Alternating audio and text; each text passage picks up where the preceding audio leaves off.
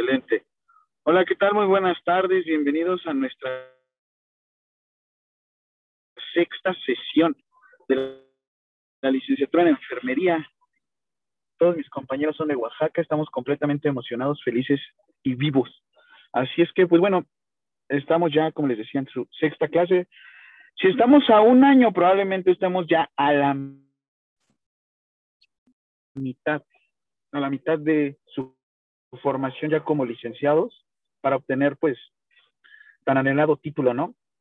¿Ustedes cómo han estado? ¿Qué tal todo?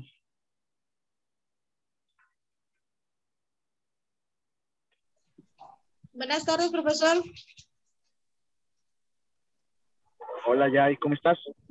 Mm, bien, gracias a Dios, aquí con un poco de lluvia en el ¿Qué tal todo? ¿En serio? Sí, está nublado y está lloviendo Ok. Todo el día. Si se, les, si se les corta, me avisan, ¿eh? Igual, para yo también estar. De hecho, sí Al tiene un tiro. poquito de como que se traba, pero no sé si sea mi internet o el de usted. Se traba tantito a la hora que habla. A ver, díganme, ¿soy yo o son ustedes? Mm, Yo creo que es usted, profe. Buenas tardes. Porque igual Buenas a mí tardes. como que se escucha distorsionado, pero sí tengo internet.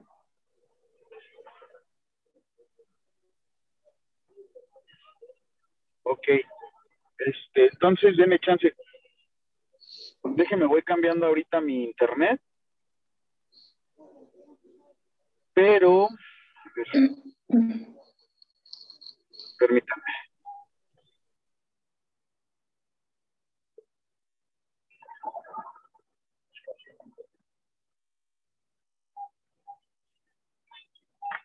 Permítanme un momento.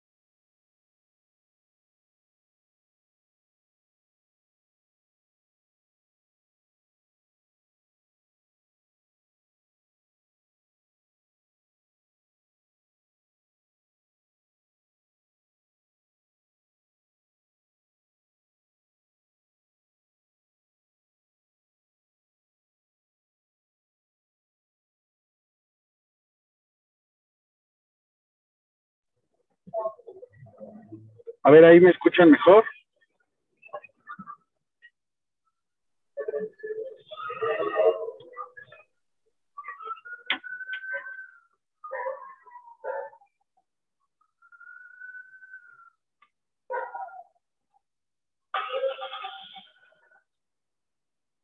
¿Se escucha mejor o me siguen escuchando mal como entrecortado? No, ya se escucha mejor. Ay, perdonen.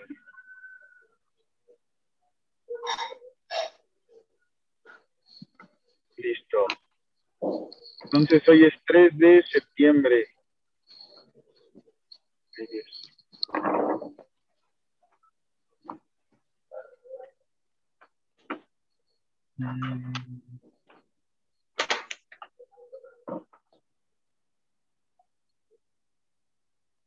Perfecto. Entonces, déjenme, voy pasando de una vez asistencia. Cruz Agudo, Celina. Presente, profe. Excelente. García Martínez Noemí. Presente, profesor. Buenas tardes. Buenas tardes. López García Irma. Presente, prof. Buenas tardes. Buenas tardes. López Hernández Eli. Presente, profe. Buenas tardes. Buenas tardes, Eli. Martínez Rodríguez Mari. Mari ya ni se conecta, tengo tres faltas con ella. Méndez García Yaira. Presente, profesor. Buenas tardes. Buenas tardes, Jai. Excelente. Prima Encarnación ya también ya se baja. Santiago Escobar Betty.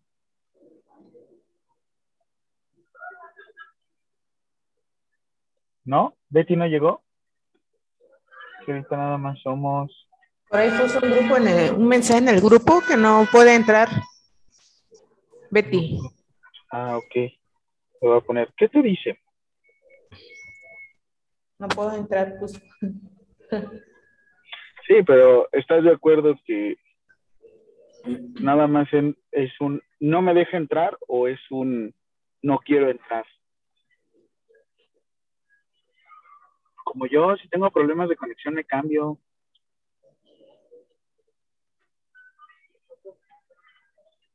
Ya les voy a dejar fijas. Es que estaba viendo lo de... Me gusta mucho usar la cámara del celular porque siento que se ve mejor. Oigan, y entonces, ¿qué les ha parecido? ¿Vieron que les subí todos los videos, todas las clases a YouTube? ¿Les gustó, no les gustó, les pareció, no les pareció? ¿O ni han visto? Ni han visto, ¿verdad? Yo desgastándome y ustedes que me abandonan. ¿No lo han visto? No, profe, la verdad no. No me percaté si lo había subido. O sea, ¿saben cómo sufro? Les estoy facilitando las cosas y no fueron ni para revisar. Todo está en Classroom. A ver, les voy a compartir la pantalla a ver si. A ver, vamos a ver. Classroom. Voy abriéndolo y ahorita se los comparto.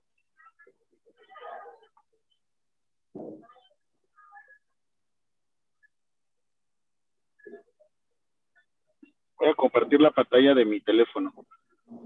Me dicen, no, ya se ve. ¿Ya se ve? Sí, Ya se ve. Perfecto. Miren aquí. Aquí donde dice, te dejo la quinta clase que tuvimos.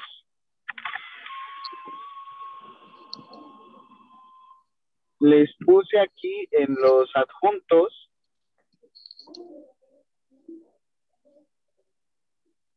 hubo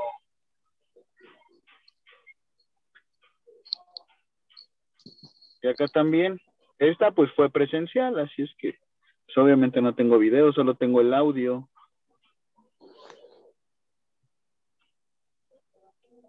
Aquí abajito tenemos la primerita también. Bueno, aquí la, la sesión número 3.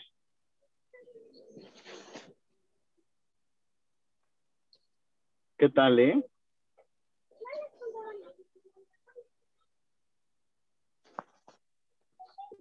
Para que vean que uno, uno los quiere, uno quiere lo más fácil para ustedes. Tarea. Meterse a Classroom y revisar todo lo que les he dejado.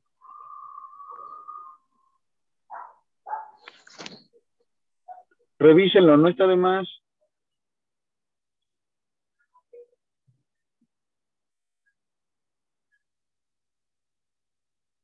Aparte, lo hago como para que a ustedes les guste y les sea más fácil.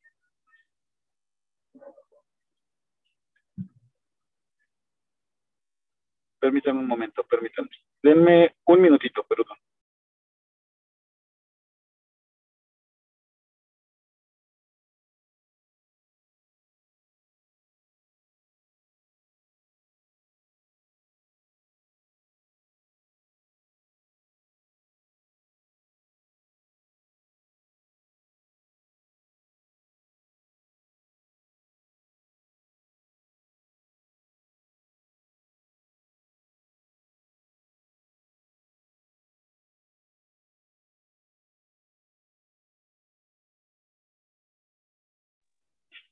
Ya, perdónenme. Es que estaba molestando a mi hermana. Muy bien, entonces, pues primera tarea de ahorita. Revisen qué es lo que les he dejado en clase. Sobre todo porque entiendo la cuestión del podcast, porque ahí era un audio. y no todos se podían igual conectar. Así es que a fin de cuentas es este o probablemente escuchen mi voz, pero no vean qué es lo que estábamos compartiendo. Así es que yo creo que sería muy buena herramienta para ustedes que lo revisaran. Bueno, yo se los dejo ahí de tarea. Se los dejo de tarea, obviamente esta es tarea opcional, no son como las otras tareas, que estas sí son obligatorias, porque he estado enviando sus calificaciones. Entonces, vamos rapidísimo a Classroom a revisar cómo vamos. De una vez ahora sí que en tiempo real voy revisando una que otra cosa. Voy. Nuevamente les voy a compartir mi pantalla. Voy a girar la pantalla de mi teléfono para que también... Ok. Porque ahorita les quiero mostrar... Ah, no es cierto, no, no.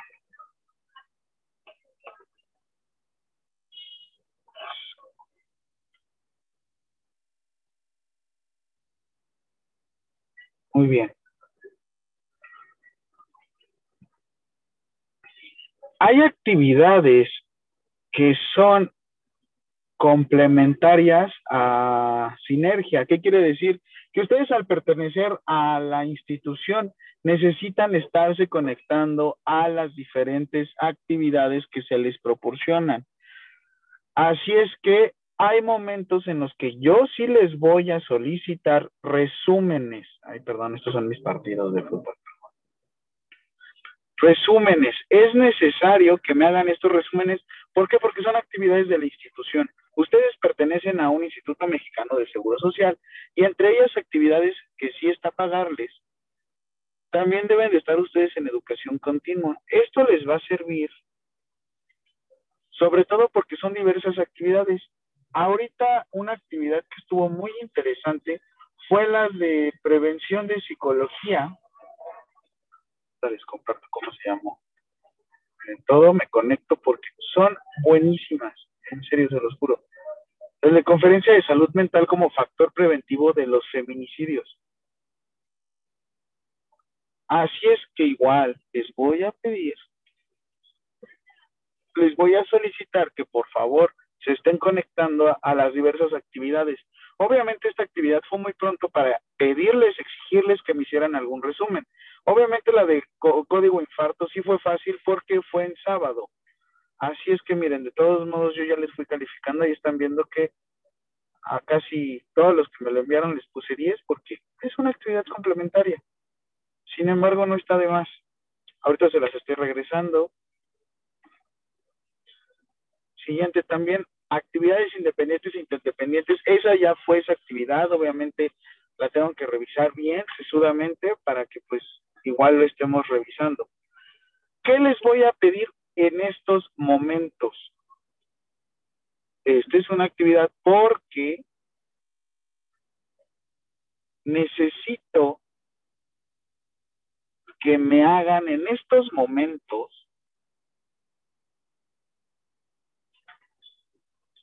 un mapa mental. No es cierto, el mapa mental es de tarea, perdón, este es mapa mental es de tarea. Les voy a pedir que me hagan mapa conceptual. ¿Qué quiere decir un mapa conceptual? Regreso rapidísimo para que me vean. El mapa conceptual son conceptos importantes de por lo menos cada una de las acciones esenciales para la seguridad del paciente. Ya vimos normatividad en constitución.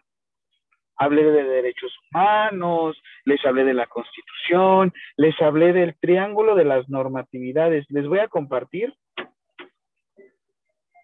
Me dicen, ahí ya pueden ver este pizarrón que les estoy compartiendo. ¿Sí lo pueden ver? Está en blanco este profe. Claro, claro, porque voy a empezar de una vez. Ok, entonces, ¿se acuerdan de que van a decir es que este profe enseña con puras pirámides? Y que ya les dije de la pirámide de Maslow y ahorita les estoy diciendo de las pirámides de normatividades.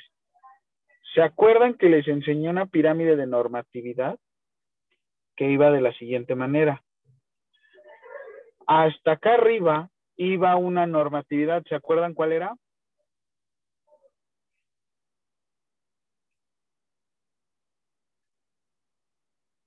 ¿Sí se acuerdan? La constitución. Excelente, la constitución.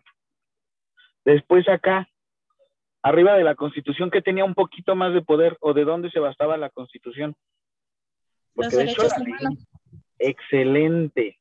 Entonces ya tenemos nuestra, lo voy a poner aquí, constitución política. Ahora, en lo siguiente, de la constitución política, ¿de dónde venimos los profesionales del área de la salud? Les dije, el artículo tal del párrafo tal, venimos todos los profesionales del área de la salud.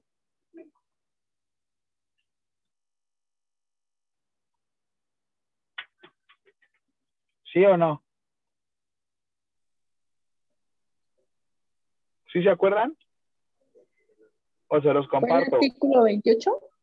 No, de la Constitución específicamente. El Todo artículo salud. Ajá, ¿qué párrafo?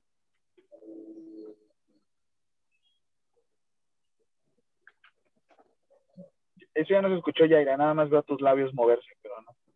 No, el párrafo no lo tengo, profe. Sí lo tienen, se lo saben, se lo saben, lo tienen aquí. Cuarto.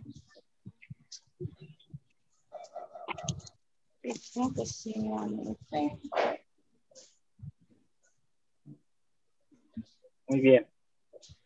Rápido retomo, porque esto es fundamental a ustedes como profesionales del área de la enfermería.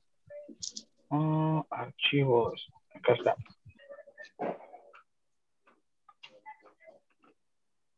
Y esto se los voy a decir porque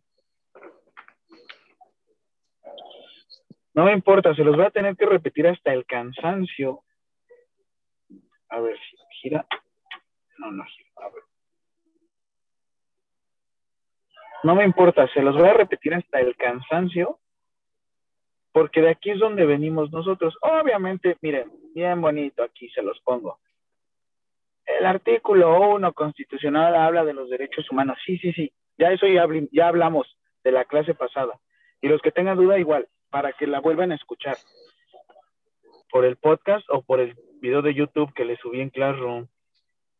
Este es el que me interesa. Nos vamos al artículo cuarto constitucional, como nos dijo Jaira.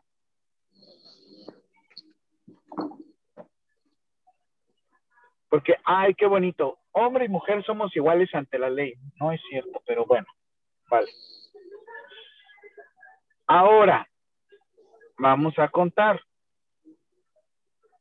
Tenemos artículo cuarto, un párrafo. Segundo artículo, Toda persona tiene derecho de manera libre y responsable sobre el número y esparcimiento de sus hijos. Ok, X, no me importa.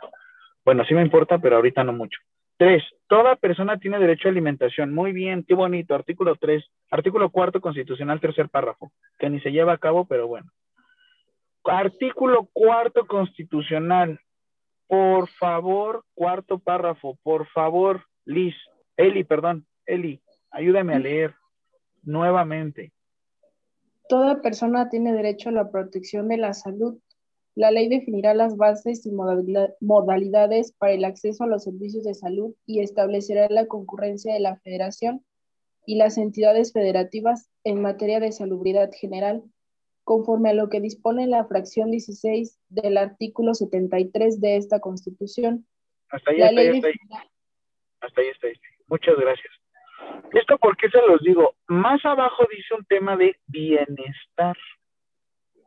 Y se los decía la clase pasada. ¿Quiénes de aquí somos sistema bienestar?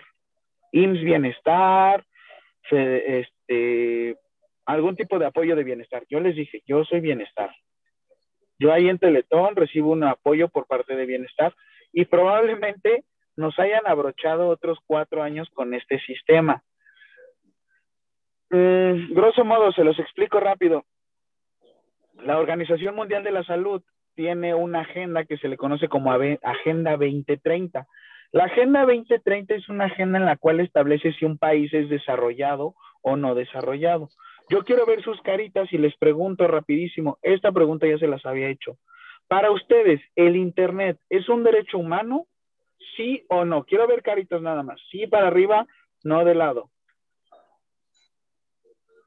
Ok, Jaira nos dice que no, Eli nos dice que sí. ¿Tú, Celi? ¿Sí, no? ¿Sí, no? ¿Sí, no? Ok, nos dice que sí, Noemí que sí.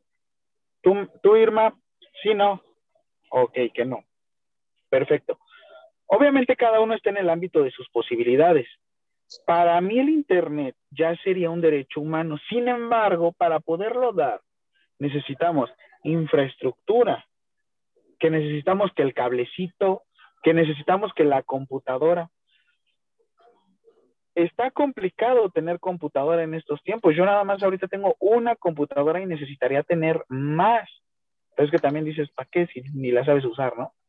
A ver, ahora veo con sus manitas. ¿Quiénes de aquí tienen más de dos, más de dos computadoras en casa? Nada más levántenme su manita. Más de dos computadoras en casa. ¿No? Igual nada más tenemos una, ¿no? Es que es, ahora sí que, como les digo, la infraestructura y todo esto. Si tuvieran tres computadoras, el Internet sería necesario en sus, casas? Si tuvieran tres computadoras, ¿ustedes qué dicen? ¿Sí o no? Sí, ¿no? Porque dirían, ah, caray, pues, ¿para qué tanta computadora si la vamos a usar, no? Muy bien, entonces, ¿cuál es mi punto con esto? ¿Qué es lo que quiero llegar con esto? Que a veces en el ámbito de nuestras responsabilidades es como exigimos las cosas. Y como les decía, esto se lo deben de clavar así súper bien. Nosotros trabajamos con personas. Y al ser personas, lo tenemos que trabajar o nos tenemos que regir con base en los derechos humanos. Derechos humanos. ¿Qué mejor documento para llevar a cabo los derechos humanos que nuestra línea profesores de Derecho Constitucional que eminencias, increíbles, buenísimos, analizando. Sin embargo, te pregunto a ti, profesional del área de enfermería, próximo profesional del área de enfermería, ¿tú crees que en enfermería respetamos los derechos humanos? ¿Ustedes qué dicen? Sí, no. ¿Tú qué me dices, Eli? ¿Sí se respeta? ¿No se respeta? Sí. Tenemos procedimientos. ¿Tú dices que sí? Sí. Esto les va a servir mucho para sus notas. Cuando están haciendo un procedimiento que le quitan la ropa, ¿cómo le escriben? O sea, por ejemplo, un baño de esponja, un cambio de cama. ¿Cómo escriben que están haciendo el cambio de cama? Mm, ¿Se brinda baño de esponja?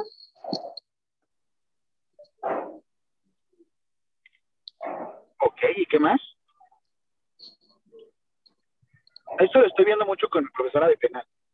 ¿Qué procedimiento se manipulan los, los órganos sexuales?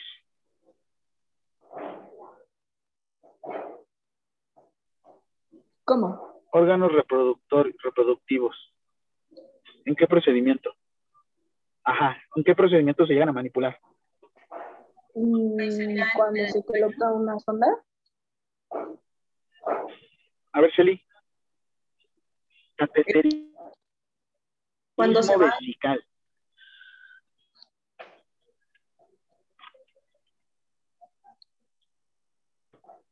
Muy bien. Pongan mucha atención aquí. Y les va a servir muchísimo. Cuando ustedes coloquen en su nota, respetando la individualidad de la persona, ustedes en automático están dando a entender que respetan al ser humano. Están respetando su derecho humano.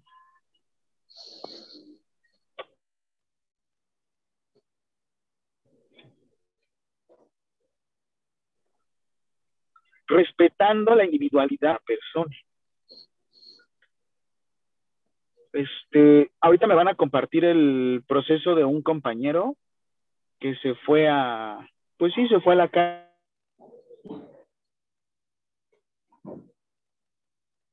cárcel por realizar un cateterismo a una persona con discapacidad cognitiva.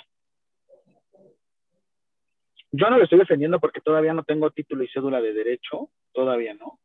Sin embargo, hay pequeñas leyendas que nos pueden ayudar. Ahorita en unos momentos más les voy a hablar acerca de las penas, pero primero necesito que sepan nuevamente de dónde donde venimos. Por eso soy tan reitero mucho, reitero mucho. Venimos de derechos humanos, venimos de la Constitución, venimos de la Ley General de Salud, venimos del Reglamento de Insumos para la Salud y hacia abajo.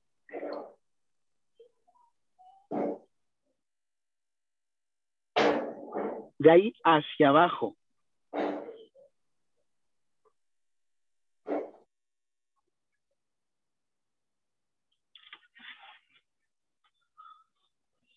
¿Por qué les comento todo esto? Porque a veces en la enfermería estamos muy acostumbrados a, es que me lo dijo mi jefe, es que me lo dijo un profesor, es que así fue como yo lo leí, está bien. Sin embargo, ustedes van a ser licenciadas, ustedes van por una licenciatura, ustedes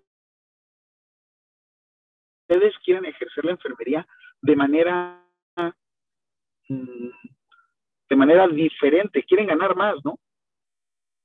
¿Sí o no? Quieren ganar más.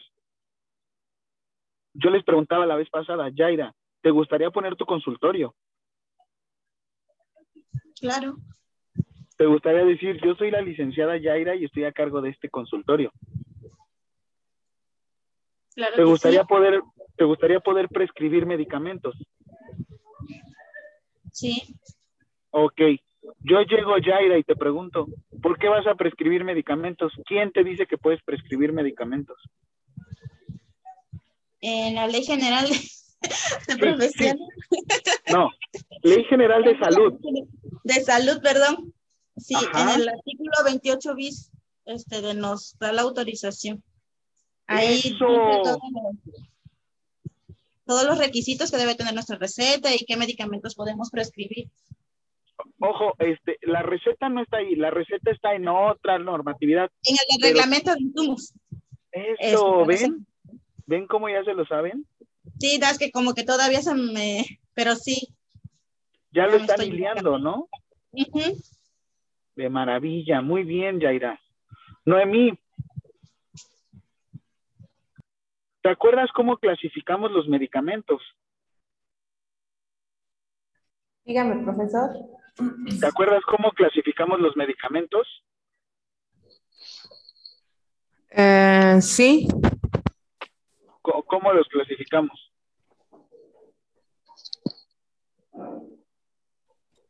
eh,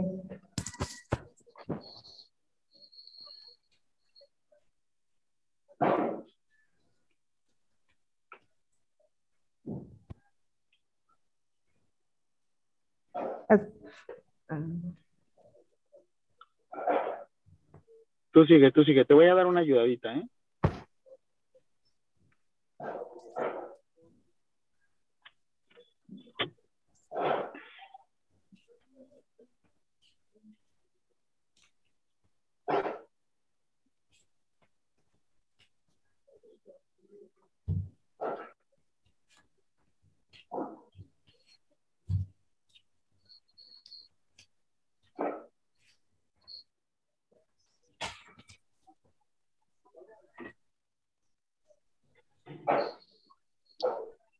¿Tú te, acuerdas?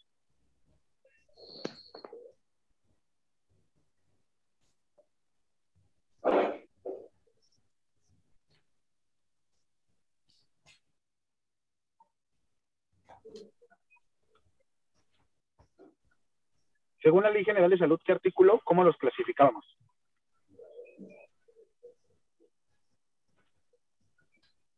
Ahí a la vez, Noemí. Sí, profesor. A ver.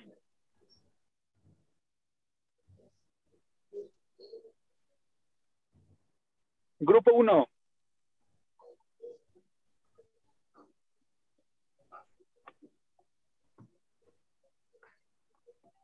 Léeme, grupo 1. Medicamentos que solo pueden que solo pueden adquirirse con receta o permiso especial expendido por la Secretaría de Salud de acuerdo a los términos señalados en el capítulo capítulo 5 de este título. Muy bien. Siguiente. Medicam- Título 2. medicamentos que Con este. Grupo 2. medicamentos que requieren para su adquisición receta médica que deberán retenerse en la farmacia que la surta y ser registrada en los libros del- de control que al efecto se lleven de acuerdo con los términos señalados en el capítulo 6 de este título. El médico tratante podrá prescribir dos, dos presentaciones del mismo producto como máximo, especificando su contenido. Esta prescripción tendrá vigencia de 30 días a partir de la fecha de elaboración de la misma. Grupo 3. Medicamentos que solamente pueden adquirirse con receta médica que se podrá surtir hasta tres veces, la cual debe sellarse y registrarse cada vez en los libros de control que al efecto se lleven. Esta prescri- prescripción se deberán retener por el est- establecimiento que la surta en la tercera ocasión. El médico tratante determinará el número de representaciones del mismo producto y contenido de la misma que se puedan adquirir en cada ocasión. Se podrá otorgar por 4. Cuatro. medicamentos que para adquirirse requieren receta médica, pero que pueden resu- resurtirse tantas veces como lo indique el médico que prescriba. Cinco, medicamentos sin receta, autorizados para su venta exclusivamente en farmacias. Y eh, seis, medicamento que para adquirirse no, medicamentos que para adquirirse no requieren receta médica y que pueden expenderse en otros est- establecimientos que no sean farmacias. No podrán venderse medicamentos u otros insumos para la salud en puestos semifijos, módulos móviles o ambulantes. Excelente.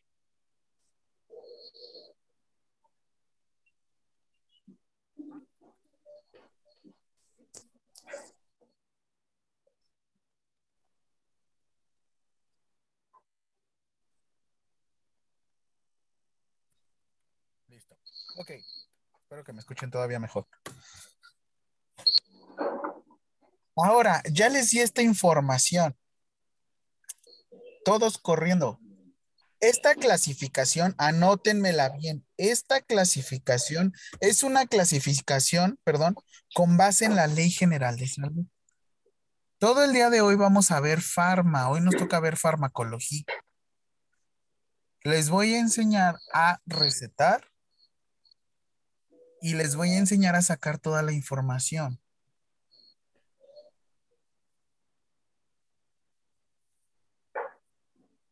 Sí, es esta. Toda la información para que ustedes sepan qué pueden y qué no pueden recetar. Ahora, te voy a dar 10 minutos para que me busques un chocho corriendo, un medicamento. 10 minutos 5, 10, ¿por qué? Porque les voy a enseñar unos ejemplos. ¿Vale? 5, 10, vayan buscando. Permítanme, yo también les voy a traer rápido unos. 5, 10, ¿vale? Busquen rápido cualquier medicamento, controlado o no controlado. De preferencia que sea este, de libre venta, pero si tienen controlados, ahorita les digo qué onda. Rápido, rápido, corran, corran, corran. Ah, miren, ahí tiene un tempra, ahí está Martina. Un favor, le vamos a tomar una foto, pero ahorita les digo, la van a enviar así.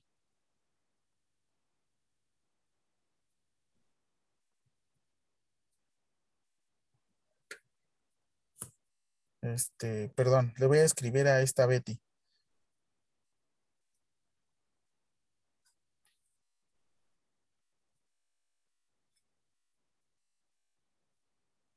Perdón que diga esto, pero es que me envió esto, lo de su tableta.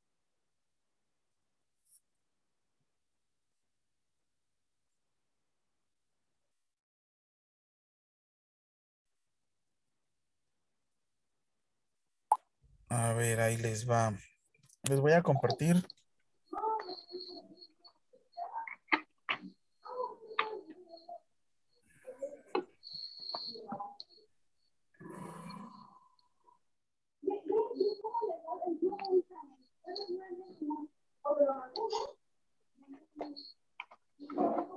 Le van a tomar una foto.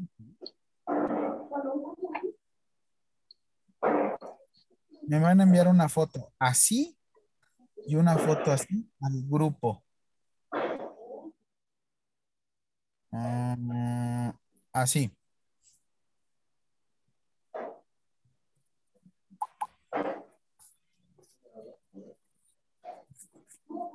Yo ahorita les enseño a leer rapidísimo eso. Rápido, tienen siete minutos.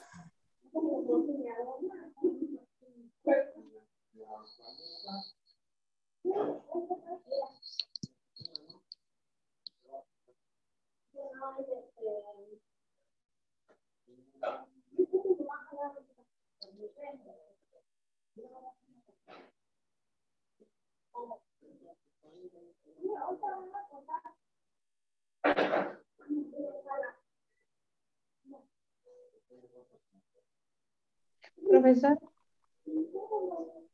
¿Qué? ¿Vamos a enviar la foto del medicamento al grupo o cómo? Sí, ¿ya viste cómo lo envié? No me ha llegado.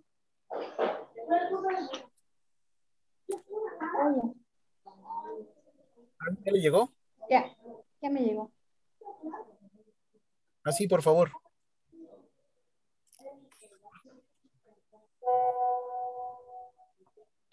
Ay, ya como. Dámela bonito, Eli.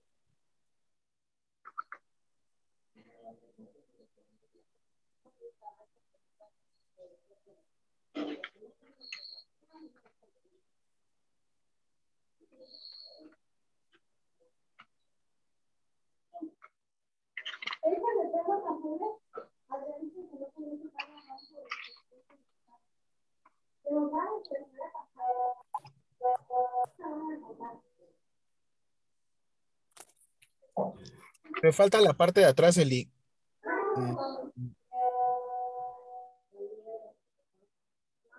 Ah, muy bien. Ay. No manches. Perdón. Las fotos yo mejor las tomo. Pero sí lo entiende, ¿no? No. ¿Ay, en serio? Ah, ¿qué crees que? Lo que quiero que salga es esto. Sí, espérame. Esto es lo que quiero que salga. Lo de arriba.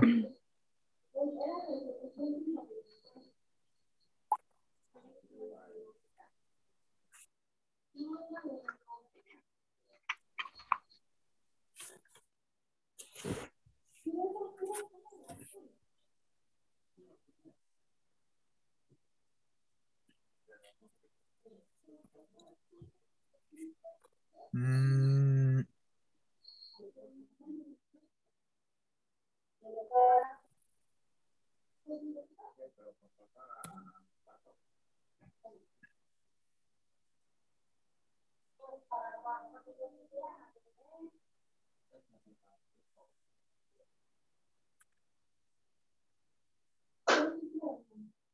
Thank you.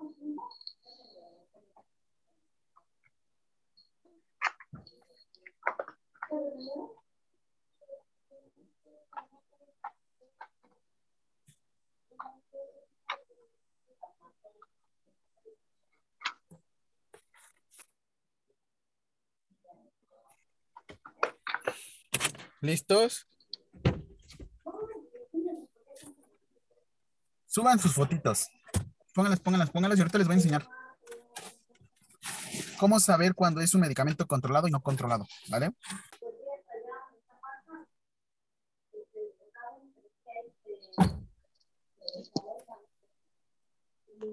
Y esto les va a servir un montón, en. ¿Saben cuánto les va a servir?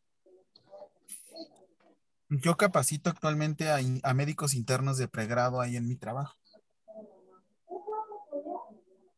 Son otra profesión y sin embargo los, los capacito.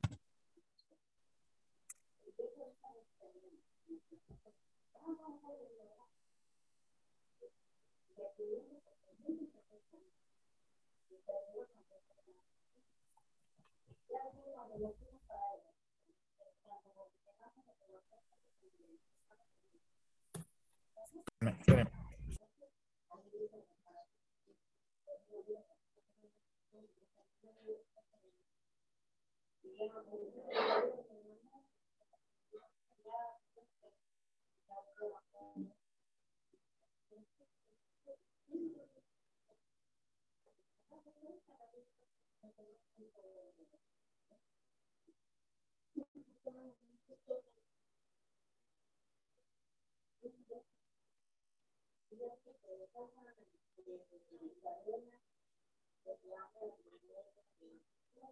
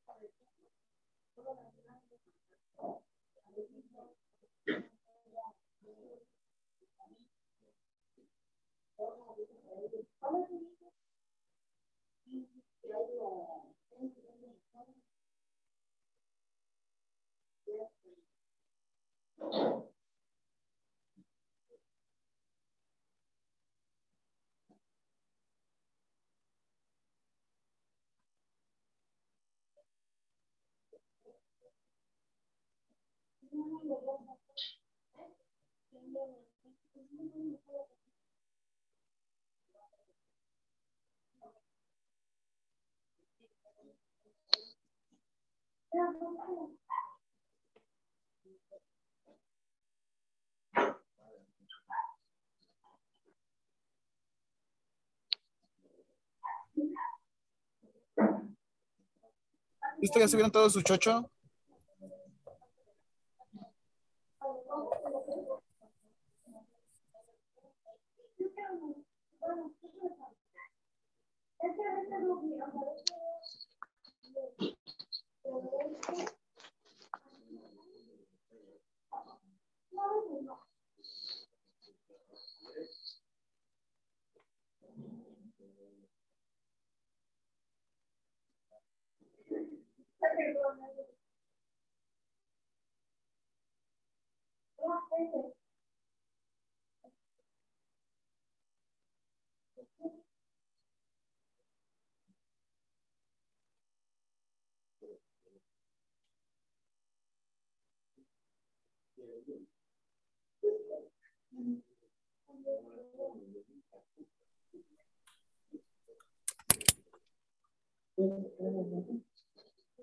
Muy bien, entonces, todos vean mi pantallita y ahorita les voy a decir cuál va a ser la actividad que les voy a hacer ahorita.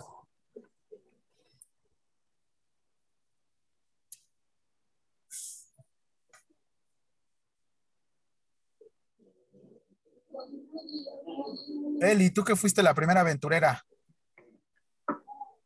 ¿Qué medicamento tenemos aquí? Aspirina Protec. Ok. ¿Cuál es el nombre distintivo? Este ácido acetilsalicílico. Ok. De... ¿Su presentación de cuánto es? De 100, 100 miligramos. De 100 miligramos, muy bien. Pongan mucha atención aquí. Eli, por favor, administrativamente les voy a enseñar lo siguiente ah, ah, volviste a subir la foto donde te dije. Ah, muy bien, aquí.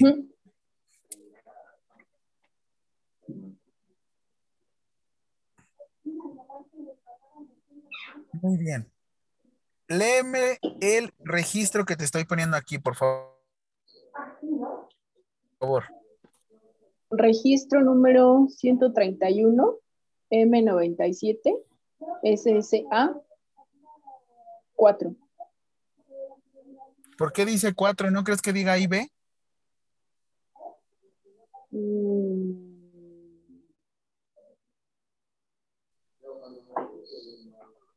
Mm. ¿Sí? ¿Y B? Tú dime. ¿Será IB? Ah, ¿Qué pre- presentación tiene aquí? De 100. No, no, no, aquí la presentación, la forma farmacéutica. Ah, 28 tabletas.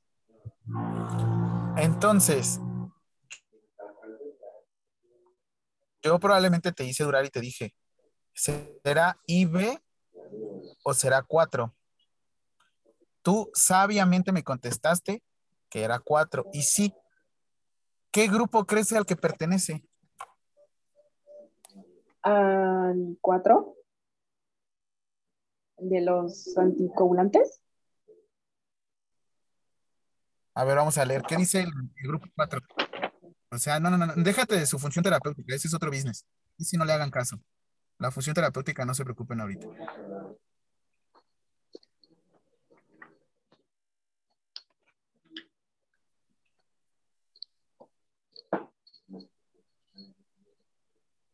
Grupo 4, por favor.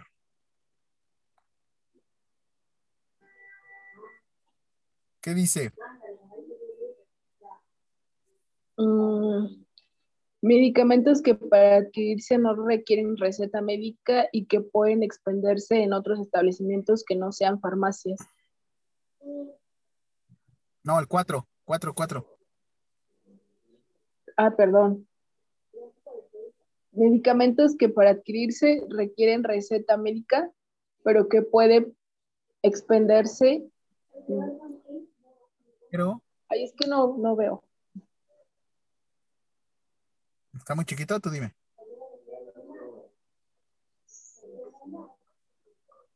Sí. No.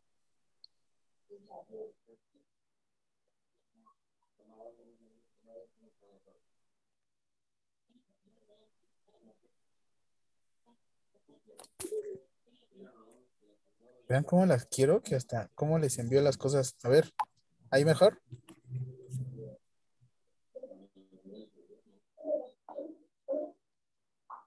Así ya.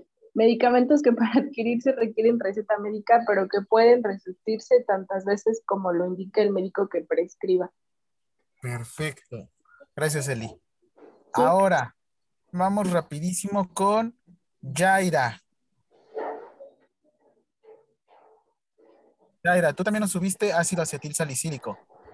¿Qué grupo pertenece el ácido acetil salicílico? Al grupo 4, igual. ¿Y por qué aquí lo tienes como grupo 5? ¿Dónde está? Voy, ¿eh? Ya lo perdí. Ajá, grupo 5, perdón.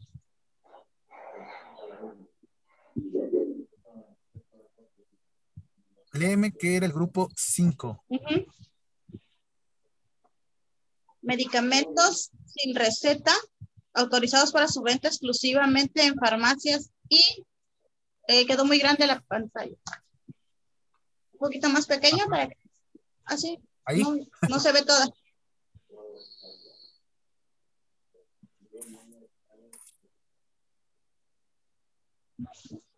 Sí. Nada más terminas ahí, ¿no? Ajá, medicamentos sin receta. Medicamentos sin receta autorizados para su venta exclusivamente en farmacias. Y hasta ahí se queda. En farmacias. Ujú. Hasta ahí. Es que hasta ahí llega. Sí, ya me di cuenta. Ok. Voy a regresar rapidísimo. ¿Cómo va la siguiente actividad que les voy a pedir? ¿Alguien dijo un antibiótico? Ahorita, ahorita les voy a mostrar un antibiótico. Muy bien. Va la siguiente actividad. Necesito que me busquen. Ya me trajeron sus medicamentos físicos. Ya saben qué grupo lo vamos a clasificar. Les voy a pedir la siguiente tabla de la siguiente manera. Muy bien. Me van a hacer una tabla, no tan bonita como esta tabla. Espérenme. Voy a quitar todo. Una tabla donde venga. Aquí me van a poner el medicamento. Aquí el grupo al que pertenece. Ya les enseño de sacarlo. Y aquí, si lo puedo prescribir,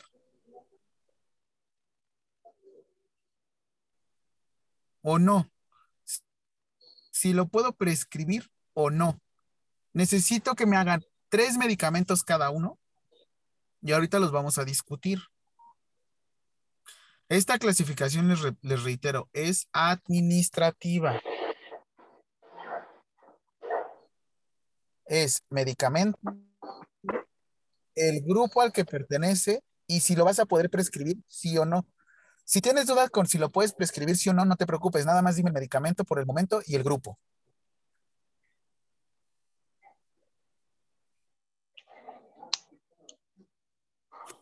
¿Fui claro con lo que les estoy pidiendo? Tres médicos, búsquenmelo por internet, lo que sea, pero busquen al grupo al que pertenecen.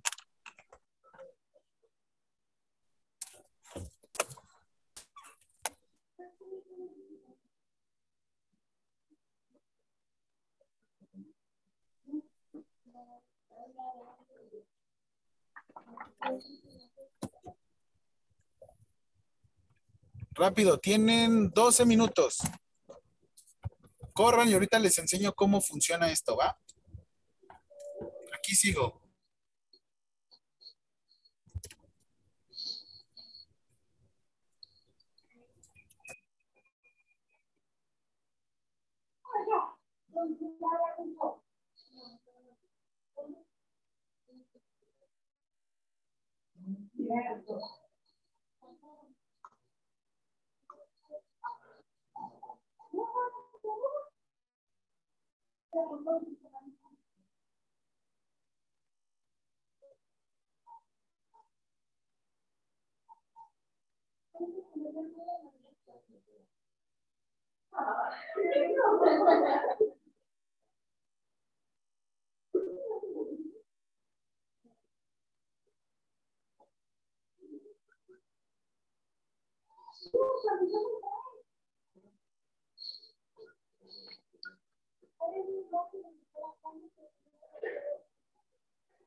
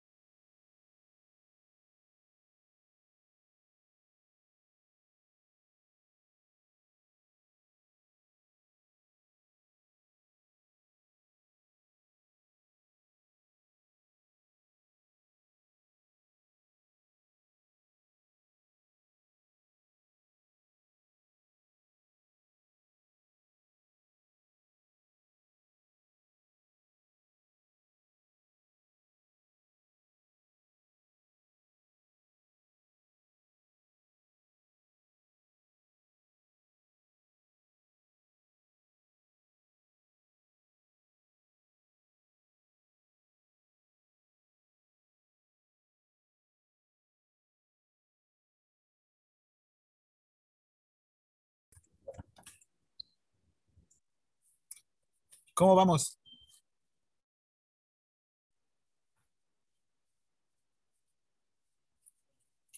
Cinco minutitos más y ya revisamos las cosas, ¿va?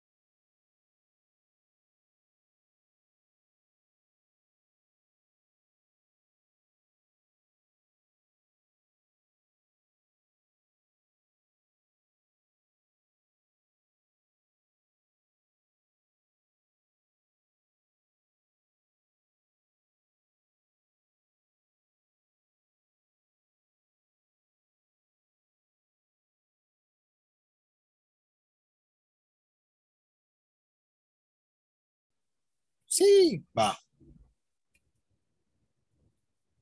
Tres minutitos más, ¿eh? Y ya revisamos de una vez.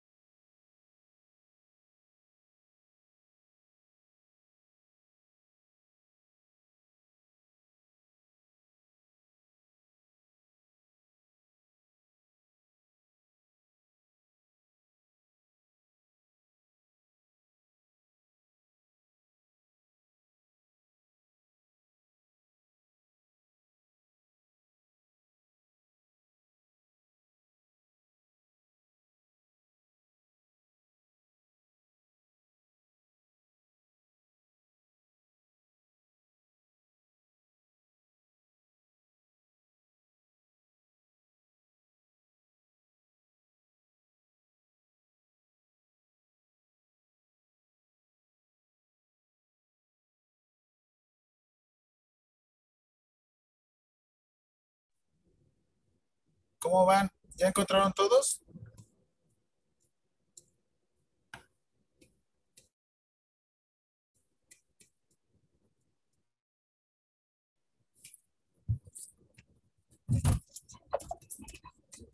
Quien no conteste le bajo un punto.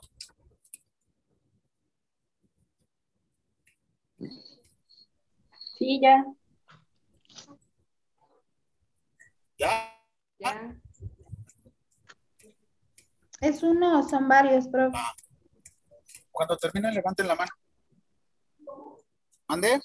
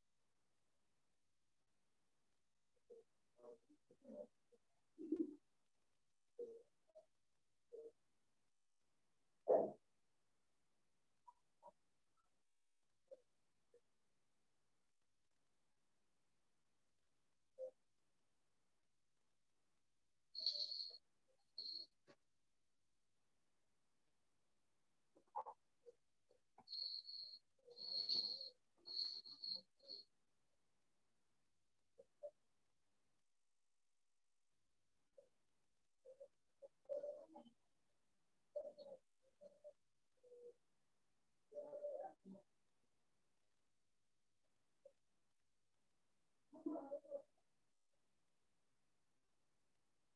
you.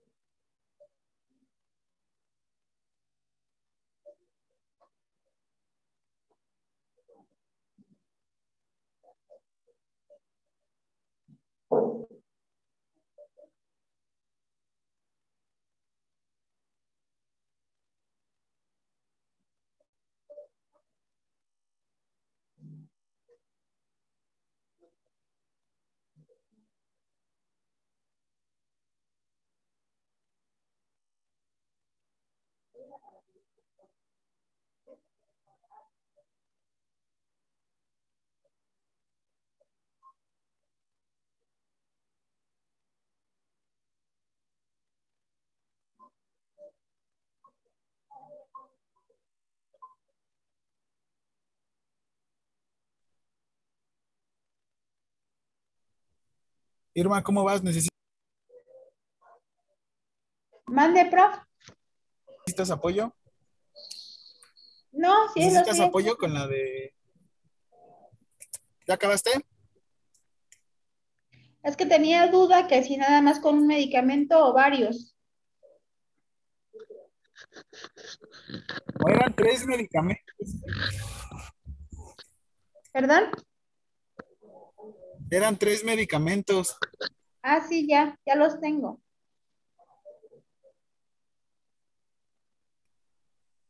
Listos. Permítanme, déjenme, muevo una cosita, permítanme.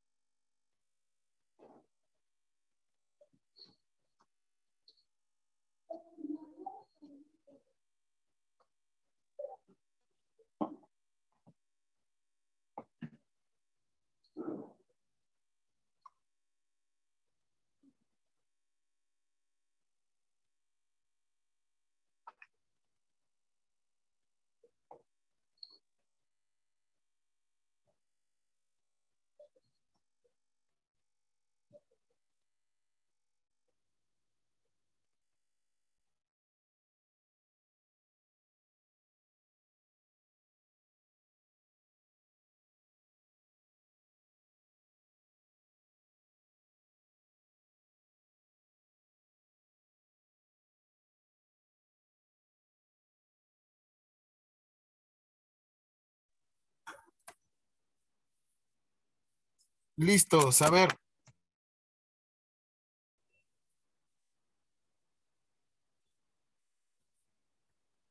Entonces,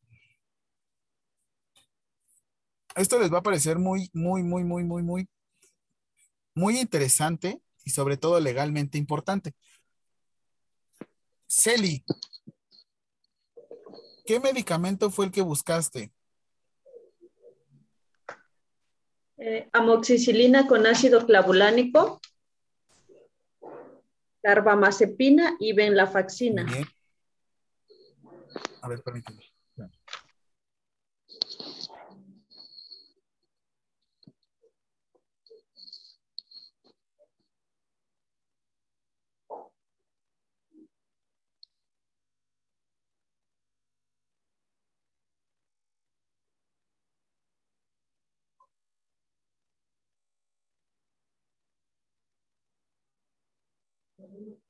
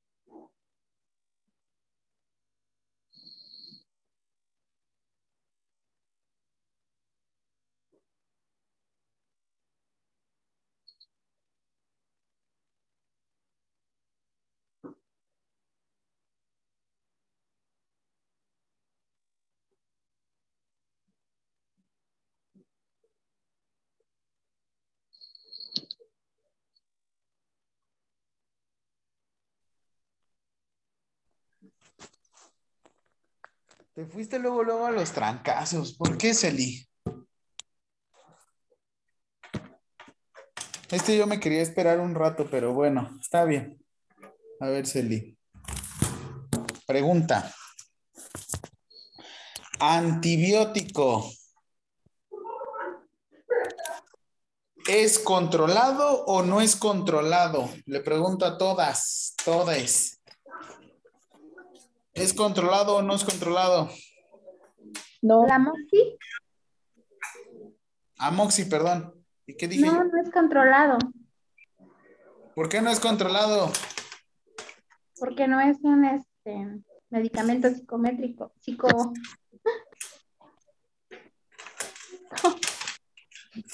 ¿Cómo? Un medicamento psicométrico, dicen.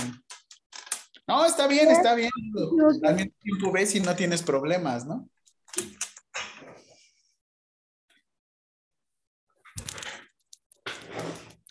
Muy bien.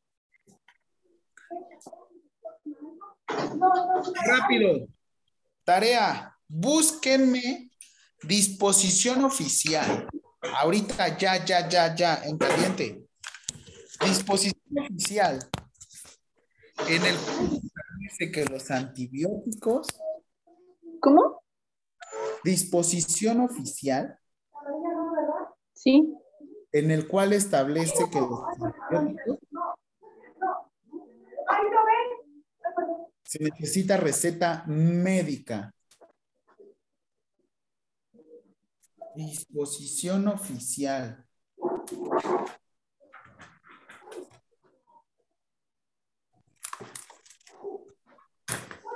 Rápido, búsquenla ahorita.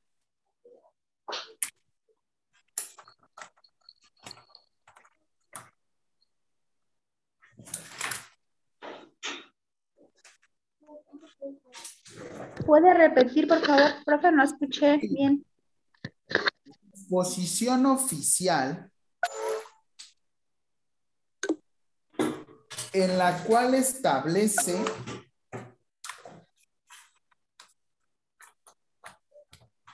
el uso de receta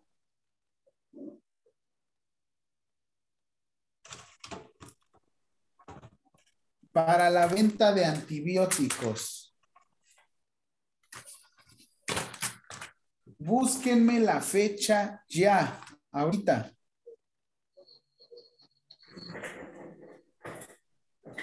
dice que el 27 de mayo del 2010, el cual entró en vigor el 25 de agosto del 2010 y reglamenta el artículo 226, fac- fracción cuarta de la Ley General de Salud. Muy ¿Qué bien, es? ¿Qué sucedió en el 2010? ¿Qué pandemia nos azotaba? ¿La influenza? ¿Qué es- ¿Cómo?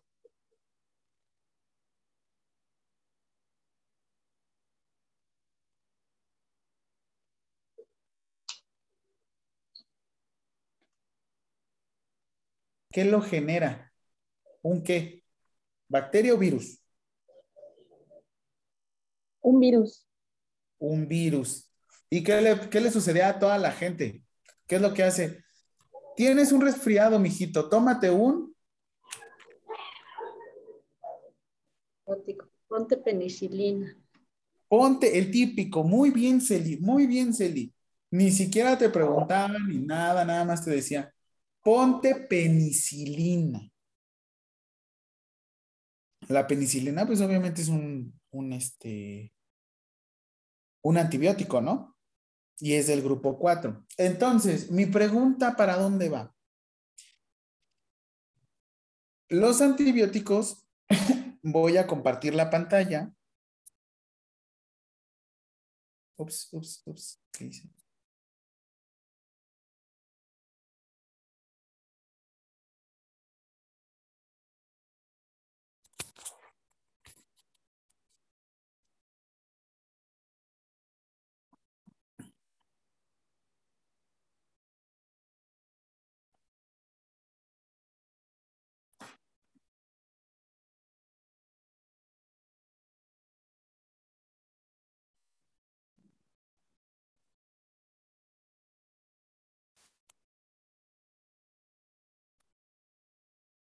Mm, aquí no. Perdón, ¿eh? es que estoy rápido compartiendo mi pantalla.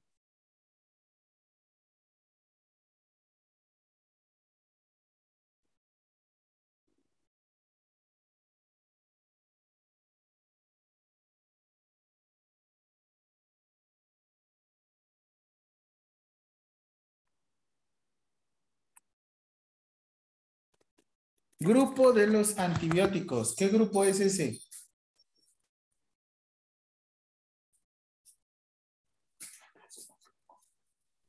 Cuatro.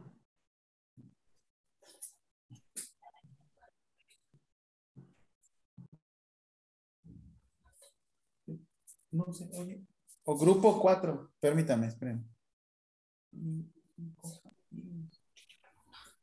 Ah, Gracias. Grupo 4. Entonces mi pregunta es, ¿es medicamento controlado? No. No. No es medicamento controlado. Sin embargo, ¿qué tenemos de disposición oficial? Receta médica. Ajá, ¿por qué?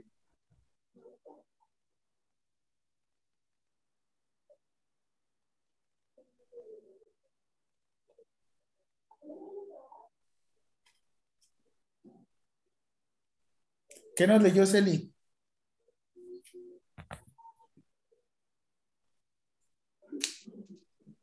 ¿Qué nos leyó Celina?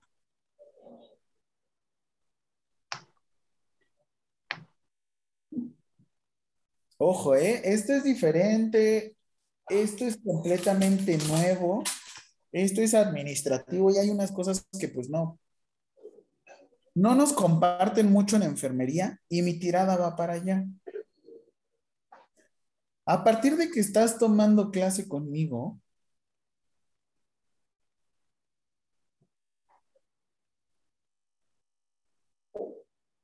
tú te vas a dar cuenta que, pues bueno, no te voy a manejar los mismos temas, que lavado de manos, que planchado, no, aquí te estoy salvando de la cárcel. Y va de la siguiente manera. ¿Qué está pasando? Viene un medicamento, un antibiótico. Nosotros a nivel hospitalario estamos protegidos con los medicamentos que son no controlados, o sea, medicamentos de libre venta. Ahora, te voy a compartir un medicamento que probablemente tú ya lo hayas visto. ¿Alguien buscó algún medicamento? A ver, Celi, entonces, ¿cuáles fueron tus medicamentos? Ah, el- la moxicilina, carbamazepina y venlafaxina. Ok, carbamazepina, ¿qué grupo es? ¿Perdón? Carbamazepina, ¿qué grupo es? Cuatro. Pero ¿qué efecto tiene la carbamazepina? ¿Perdón? ¿Qué efecto tiene la carbamazepina? Pues lo, bueno, dice que es del neurología. Es grupo 4, es neurología y ayuda para el dolor crónico, ¿no?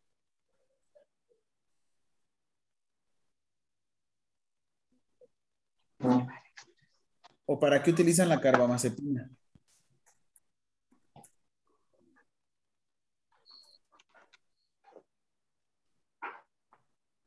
No le escucho bien, Liz. ¿No me escuchan? ¿Me escuchan entrecortado?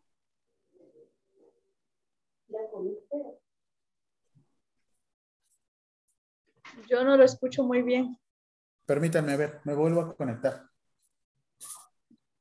Espérenme, permítanme, permítanme. Termina las ocho.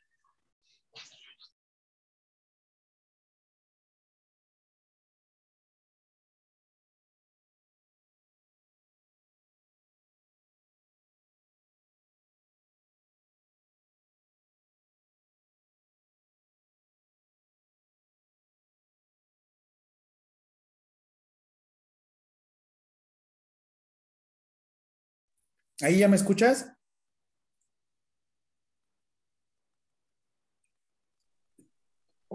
¿No?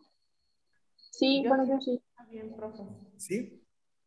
Sí, Ok, profe. vayan diciendo, ¿eh? Porque estoy cambiando de red y ay, un desastre.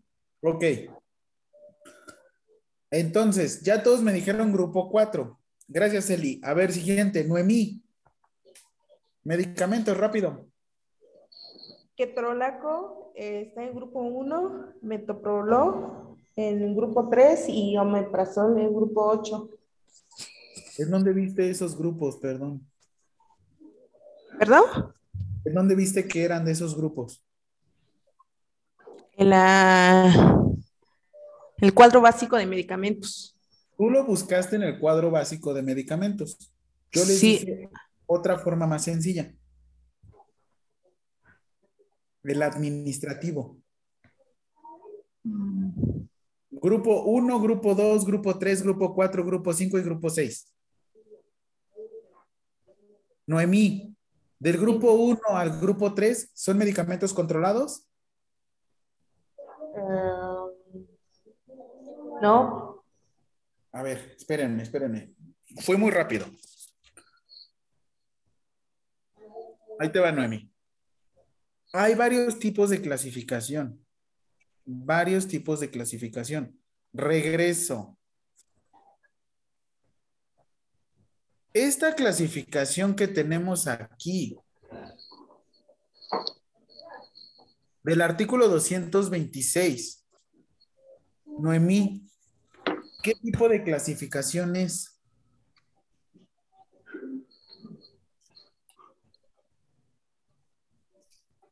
Velo bien. Y de hecho tú me lo leíste.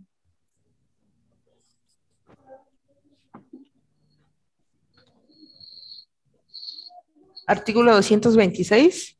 Ajá. ¿Qué clasificaciones? No te confundas, porque esto es importante. Artículos 226.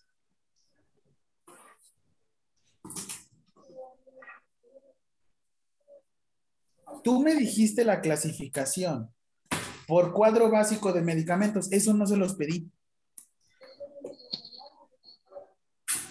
Eso no se los pedí. Recuerden, esta clasificación que les estoy dando por el artículo 226, anótenlo bien. Esta clasificación es una clasificación administrativa legal. Noemí, entonces, la clasificación del artículo 226 de la Ley General de Salud, ¿qué tipo de clasificación de los medicamentos es?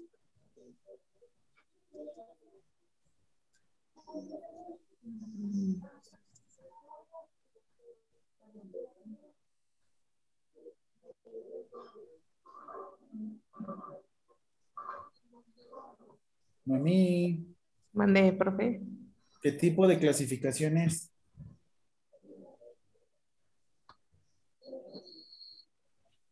Ya me perdí, profe. Perdóname. ¿Se corta o qué pasó? Dime, dime, para yo también cambiar mi... mi No, sí lo escucho bien. Ok. Ok, entonces ponme atención, permíteme. A ver, voy. Espérame. Porque creo que en el celular. Es que a mí me gusta mucho la cámara de ahí, pero no me gusta proyectar desde ahí. Permíteme.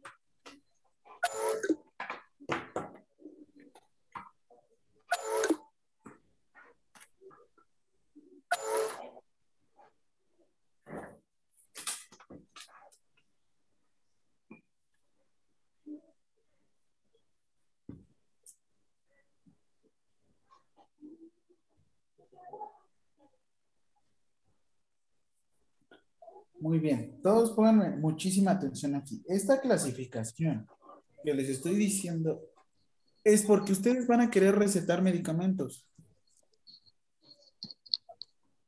En la parte de atrás viene un registro que fue el que yo les pedí.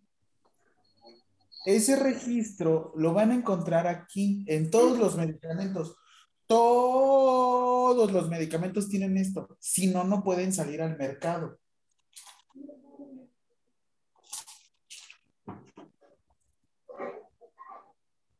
La clasificación que me buscó, Noemí, fue la clasificación del cuadro básico de medicamentos. ¿Qué te voy a pedir ahorita, Noemí? Ah, Creo que lo tengo con sus compañeros.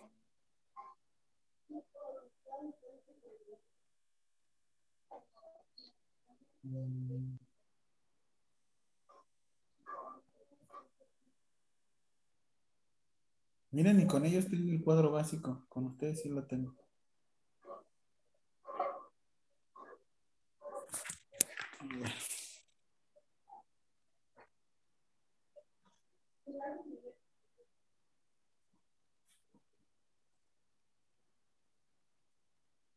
Que les digo que son materias que también he dado.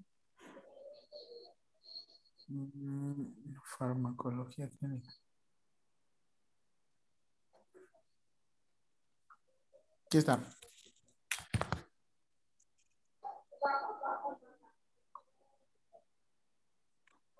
¿Me vas a volver a buscar, Mimi? No, a mí, perdón.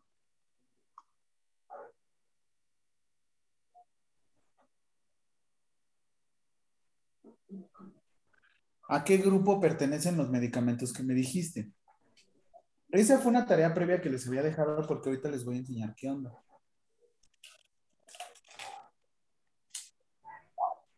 ¿Cuántos grupos tenía el cuadro básico de medicamentos, Nami? 22 grupos. 22 grupos. Ok. Esto es una clasificación que, la clasificación que maneja el, el cuadro básico de medicamentos.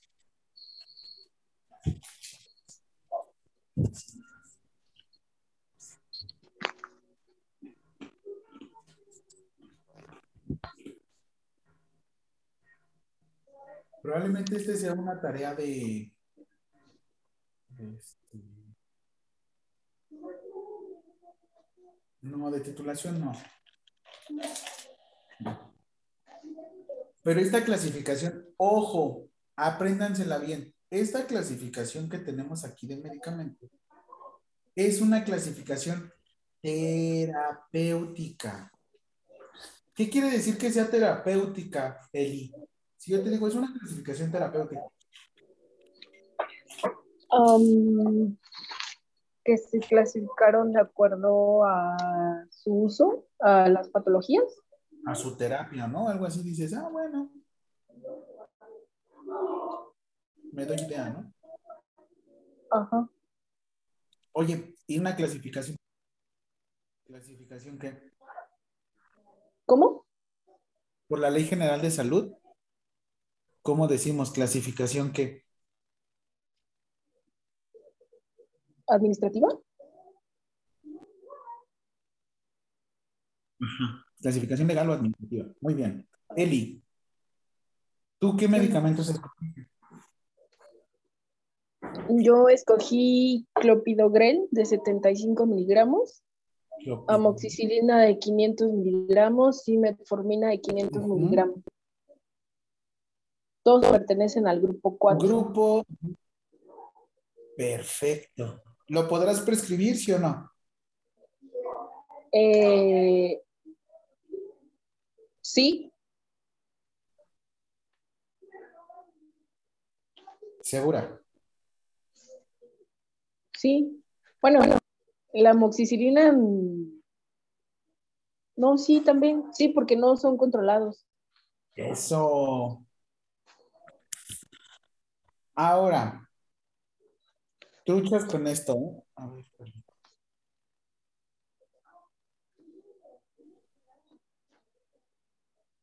Les quiero enseñar un parísimo. Entonces, ¿cuál es mi punto? Mi punto es que no todos los medicamentos, una, se clasifican igual. Mm, me gusta.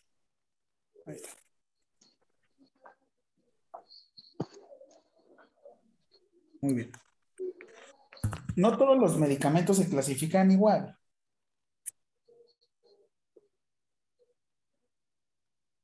Y aparte, vean esto.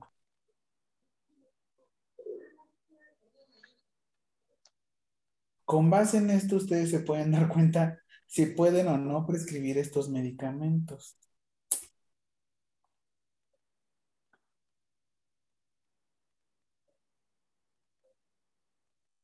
Yo sé que fue algo muy sencillo que, no, pues es que cómo es posible. Oigan, hay veces que ya estamos en la carrera y no sabemos qué medicamentos son controlados o no. Esta herramienta que yo les di es una forma muy fácil que ustedes pueden detectar si se puede, este, si puedo prescribirlo o no lo puedo prescribir. O en general, llega el médico general y les dice, Eli, dale este medicamento.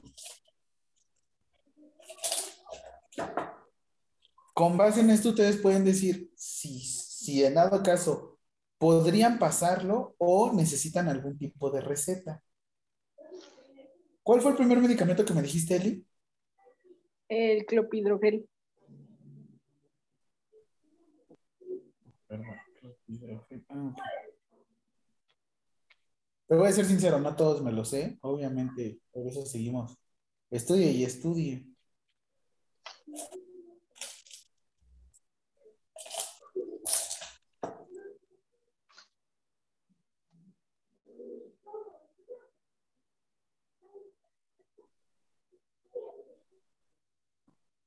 ¿Eso lo utilizan mucho en tu trabajo? Es un anticoagulante, ¿no? Ok.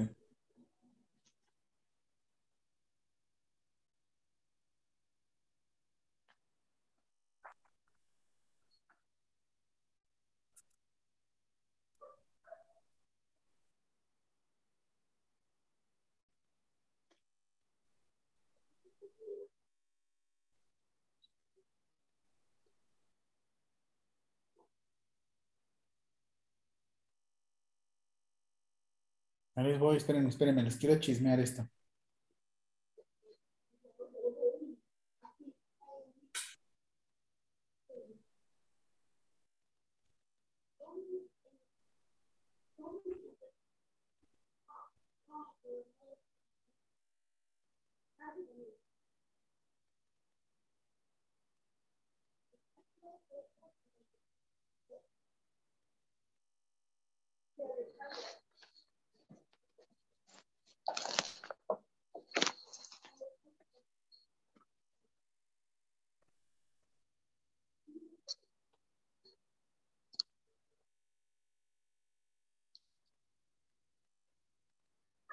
¿Alguno de aquí tiene algún medicamento controlado? Del grupo 2.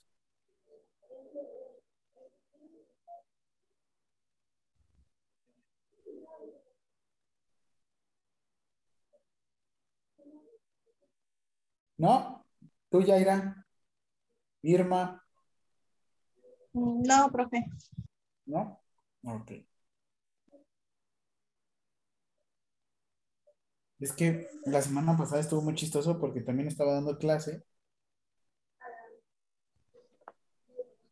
Y tenemos una compañera que trabaja en una farmacia. Así es que imagínense los sui generis, o sea, como lo único en su tipo. A ver, ahí les va.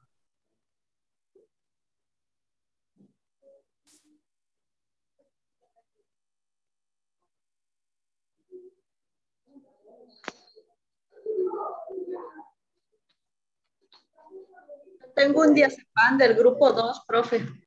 Muy bien.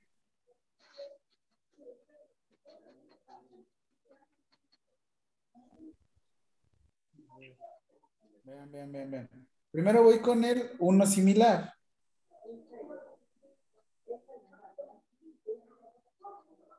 Miren aquí que tenemos esa chulada.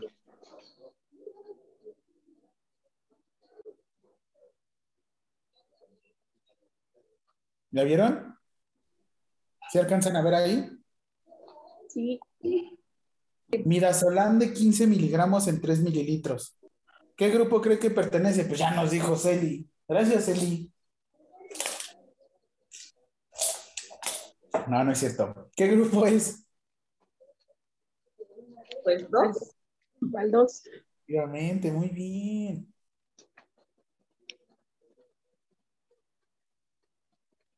Grupo 2. SSA 2. ¿Ya vieron? A ver, Eli, ¿nos regalas una fotito bonita? O sea, bonita de la foto, perdóname, si se escucha así como raro. Una foto así en el centro y después el grupo ¿De qué? del diazepam. Ah, pero yo no tengo el diazepam. No, dije Celi. Ah, Ya lo- perdón. Ay, Eli. Perdón, perdón.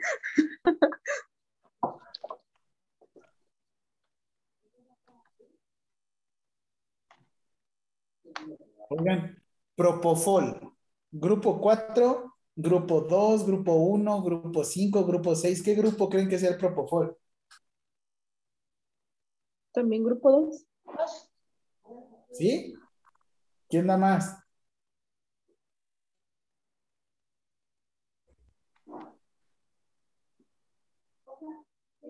¿Qué les acabo de enseñar ahorita? Ya van a saber si realmente están, ojo, si realmente están protegidos ante la ley contra cualquier chocho. Si yo los detuviera por tener diazepam sin alguna receta, lo bueno es que son profesionales del área de la salud, pero si no fueran profesionales del área de la salud y yo los detuviera, diría que es este, narcomenudeo.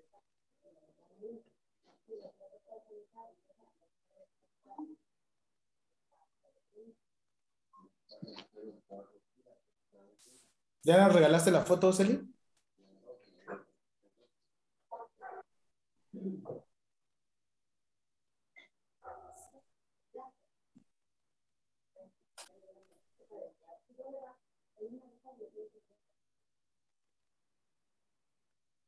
Aquí no tengo nada que esconder en este WhatsApp.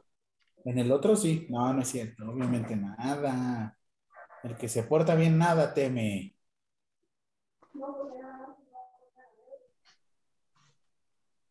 Diazepam. Grupo. Grupo 2. ¿Qué les parece?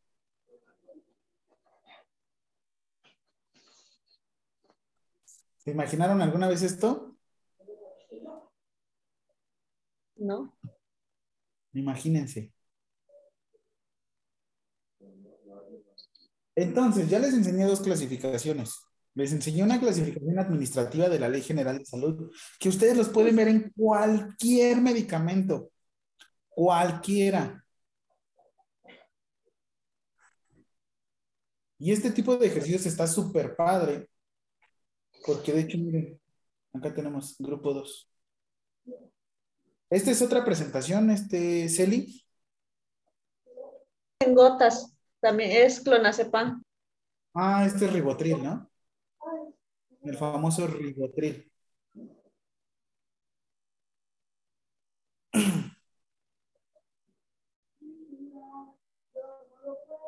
Acá está. 2.5 miligramos en un mililitro. Por cada mililitro.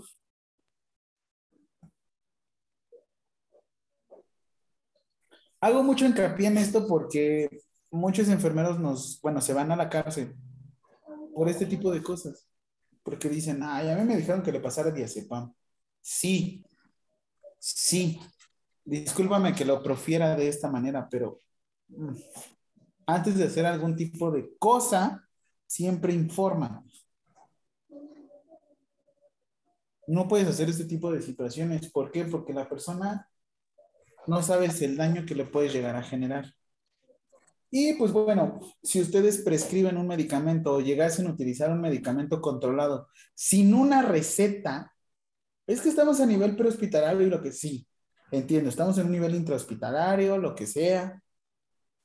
Sin embargo, si no hay una receta que los proteja a ustedes, los pueden procesar por usurpación de funciones. Apenas están consiguiendo su cédula y ya la quieren, este, y ya la quieren perder y ahora yéndose a la cárcel, pues peor tantito. Miren, SSA 4. Oiga, profe, pero entonces necesito siempre tener el medicamento para saber el grupo. Ahorita te digo. ¿Qué pasó, llega? Les iba a enseñar lo del, lo del... Este, quería preguntarle, en ese caso que dice del diazepam, bueno, en el hospital lo vemos muy seguido, ¿no? Se indica. Aquí usted se refiere a que tengamos un, una indicación médica por escrito, en dado Por caso que sea hospitalario, ¿no? Sí, Ajá, Por para lo poderlo administrar. Porque si lo administramos sin la indicación médica, pues, ahí sí podríamos tener el detalle que usted comenta, ¿no? Ah, ok. Y de hecho lo dice el reglamento de insumos para la salud, ¿eh? Ahorita si quieres lo revisamos. Ok, gracias, profe. Se los, dijo, se los digo mucho porque a veces ya trabajamos y ya estamos en el, ambiente, en el ambiente hospitalario y hay cosas que omitimos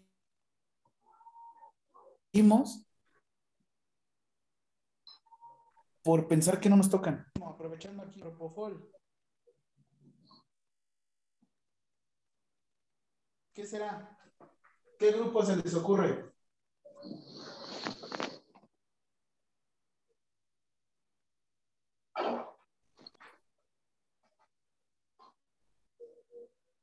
¿Qué grupo? Grupo 2. Eh, Eli ya habló. ¿Quién más? ¿Quién más? ¿Quién más? ¿Quién dice yo? ¿Quién dice sí? Grupo 1. ¿Quién más? ¿Quién más? ¿Quién más? ¿Quién más? Irma, ¿qué grupo? Dos. Dos. Perfecto. Noemí, ¿qué grupo?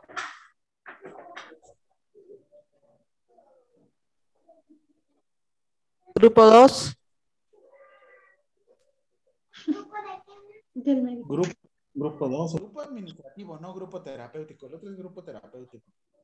Tú, Celi. Ah, no, ya me dijiste. ¿Listas? Y si les dijera que probablemente es grupo.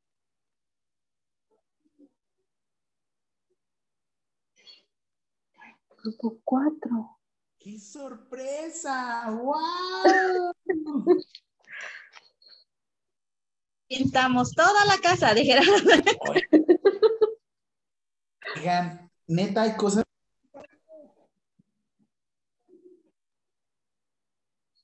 ¿Se imaginaron esto? No, ¿verdad? Hay tantas cosas que a veces desconocemos en las cuestiones.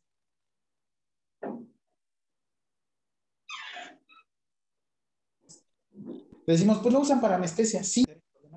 No. Les enseño otro caso yo porque los quiero un montón, no, no, no, no, no, de la vida. Muy bien, en esta página de internet ustedes se pueden meter y se llama Recite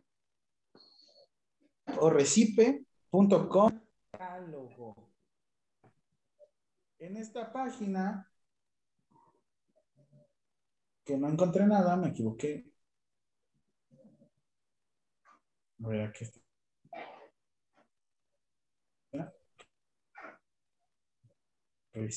Así es. En esta página, cuando se pueda compartir y se vea, porque no se ve,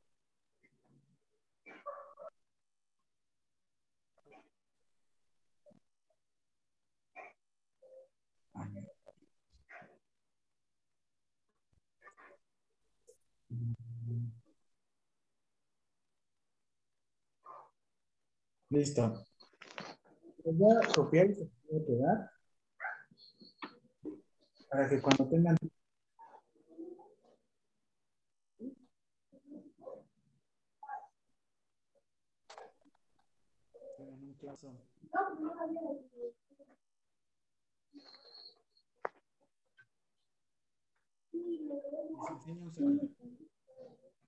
Medicamento.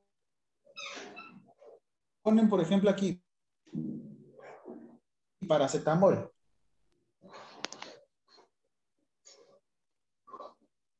Aquí están todas las presentaciones de paracetamol. Pero no nada más me sirven para las puras presentaciones de paracetamol. Aquí que tenemos dextropopía, probablemente este, este medicamento sea del grupo 2. Sí, tenemos una página donde nos realiza el compilado de qué grupo pertenece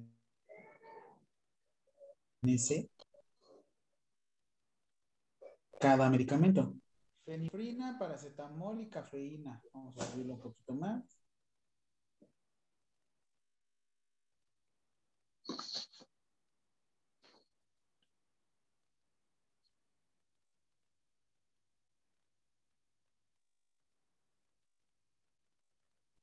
Es el famoso. Quédenme confirmando. Sedalmerc. ¿Lo venden en cualquier establecimiento?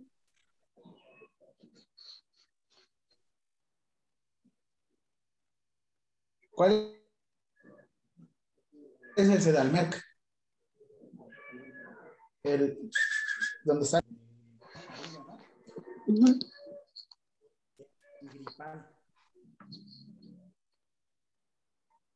Si ustedes se meten en esta página pueden conseguir todo ese tipo de información. ¿Qué quieren? Ah, ya Sí, este medicamento. Huyan de ese lugar. Huyan. No se queden ahí. Diazepam. Contiene diazepam, aloína,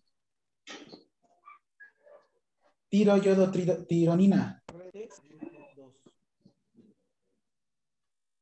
Redotex, diazepam, aloína, sulfato de atropina, triyodotironina,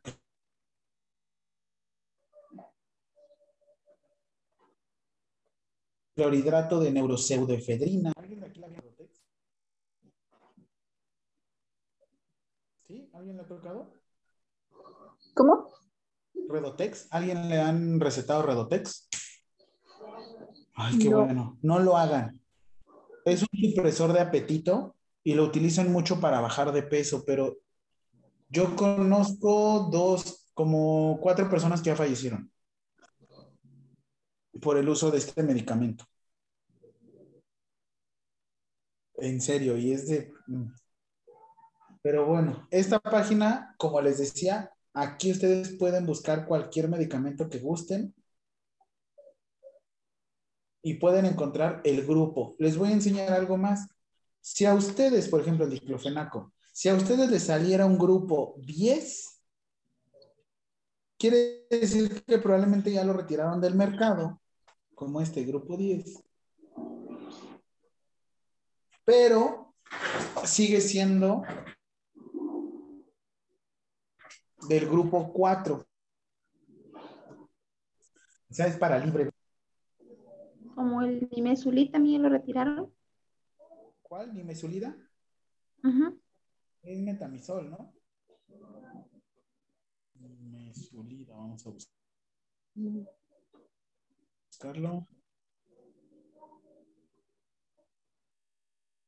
Mm, No, aquí sigue.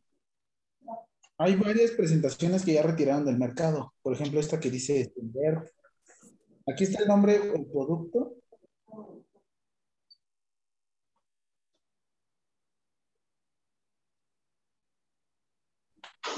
Y acá está. Se supone que no lo deberían de haber retirado, pero igual hay muchos medicamentos y dependen de muchas situaciones. ¿Dudas con todo esto? También, también la metformina te ayuda a ¿Qué les pareció? peso, ¿no? ¿Saben ya clasificar? La metformina. ¿Saben cuál es el que sí dieron de baja completamente? La ranitidina. Pero a ver, vamos a buscarlo. Pero metformina, ¿verdad? No, de Metformina te ayuda a bajar de peso también, ¿no? Hecho están vendiendo una que es Hanumet, que es metformina con sitagliptina, agliptina, linagliptina. Investíguense todas estas familias de las gliptinas. Últimamente ya las están utilizando mucho en las personas con diabetes mellitus. Es la evolución. Como que nuevos estudios están ocupando este tipo de, de medicamentos. Búsquenlo, eso, sí se los, es tarea voluntaria. Mira aquí hay metformina, metformina, gibenclamida. Ah, esto porque ya están retirando la gibenclamida. Hay que tener mucho cuidado. La, la ranitidina, ya hay ranitidina, ya hay una alerta sanitaria por parte de COFEPRIS en la cual ya se retiraron. Ya no debemos de vender ni tener en stocks ran- Sí, busquen. La gastritis, ¿no? Para Era un inhibidor, no es cierto, ese es el omeprazol. No, la ranitidina actuaba a nivel. ahorita la buscamos. Ahorita la buscamos bien. ¿Dudas con todo esto? ¿Creen que les vaya a funcionar esta página de internet? ¿Creen que con esto sepan qué prescribir y qué no prescribir?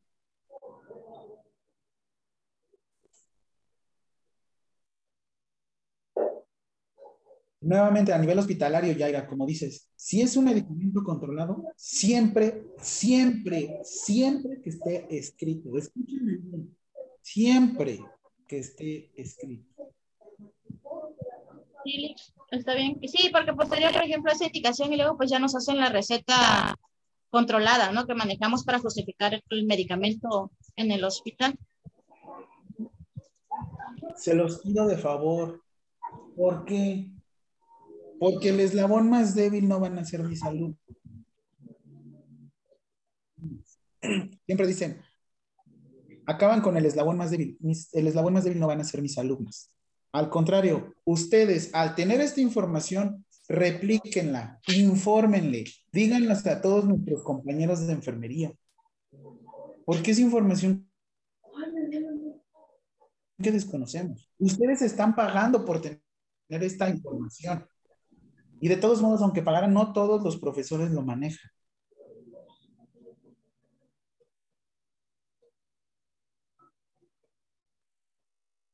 Quiero enseñarles igual código Profe, penal eh, con respecto a...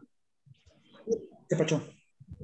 este, de, una pregunta. Ahí en el cuadro básico de medicamentos, el que nos mandó, viene, vamos, el cuadro básico, de acuerdo al grupo, el cuadro básico y aparte viene, ¿cómo viene? Como catálogo, ¿no? Ahora, mi pregunta es, usted nos ha especificado cuadro básico. ¿Se refiere a los medicamentos que vienen estipulados como cuadro básico o en sí todos? No, cuadro básico. O sea que no entra, no podríamos prescribir los medicamentos que entran en el catálogo. No.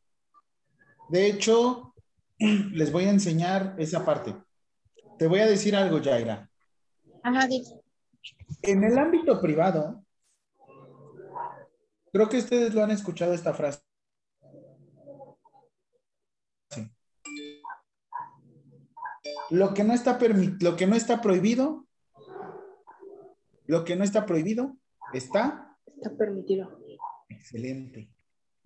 Lo que no está prohibido está permitido. En el ámbito público es al revés. Lo que no está prohibido no está permitido. ¿Qué quiero dar a entender con esto? Vámonos ahora sí con cuadro básico, ¿vale?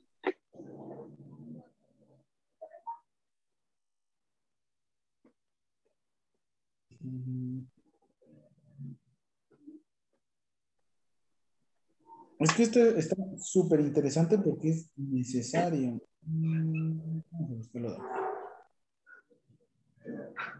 Muy buena pregunta y efectivamente. Se supone, así, perdónenme que lo diga de esta manera, yo como profesor no debería de decir esto, pero se supone que nosotros por tener el cuadro básico de medicamentos, solamente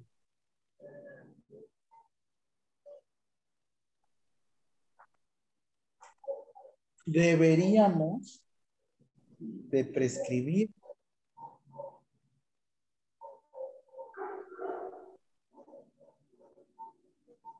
Uy, es que les digo que también, como ustedes, doy la clase de farmacología, pero farmacología como para enfermería.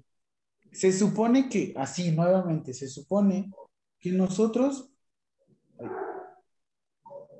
solamente deberíamos de prescribir todo lo que diga cuadro básico. Realmente, si a mí tú como autoridad me dices que solo... Ayúdame con los micrófonos, por favor. Que solamente puedo prescribir esto y que lo demás es catálogo, entendería, pero a ver, oxicodona es del grupo 4.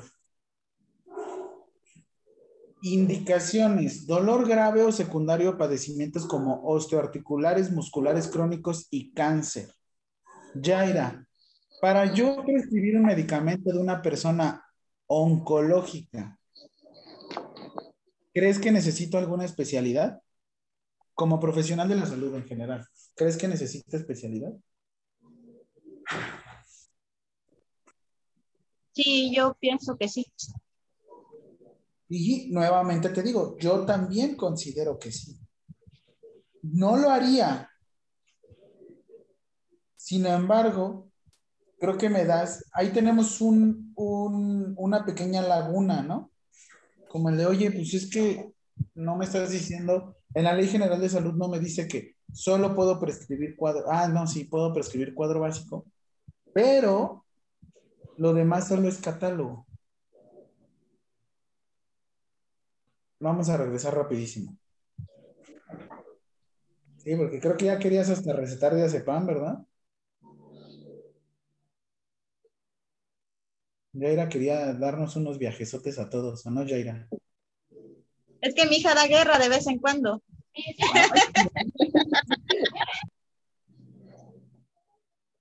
No puede ser, se está quedando grabado esto, Jaira.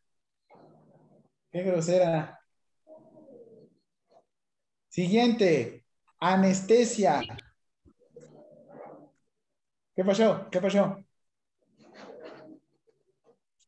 ¿No? Vale. Grupo 2, anestesia. Atropina, lidocaína y epinefrina. Bupivacaína, desflurano, diazepam, efedrina, propofol. Inducción y de la anestesia general. ¿Mande? Midazolam también. Midazolam. ¿Se pueden repetir medicamentos en varios grupos? Sí. Por ejemplo, ¿cómo se llamaba este medicamento que era para las úlceras, pero también es abortivo? El misoprostol. Ah. Tiene acción abortiva en gineco. Sin embargo, también lo ocupamos en gástrico. O sea, ¿entienden mi punto? ¿Qué es lo que ustedes deben de prescribir o qué es con lo que ustedes pueden a lo mucho prescribir? Cuadro básico. No le muevan. Obviamente hay grupos que enfermería no debería de entrar. Vamos a verlos.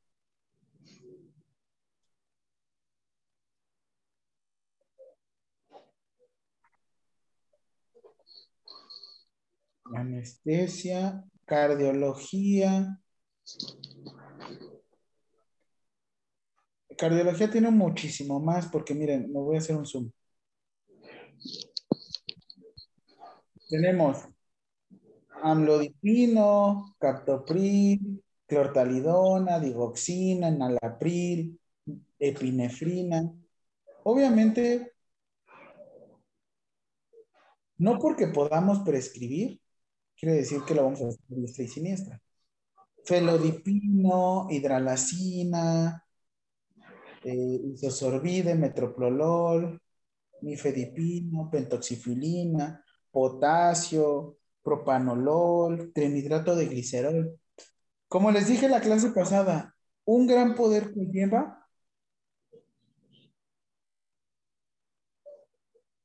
un gran poder conlleva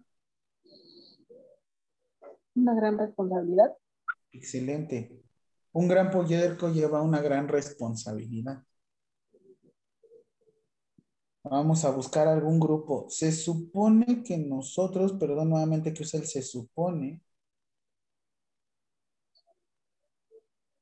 nosotros hasta aquí, todos estos antibióticos y antiparasitarios podrías prescribirlo. Todo grupo 6. Nuevamente, saben prescribir antibióticos. Yo les voy a ser sincero.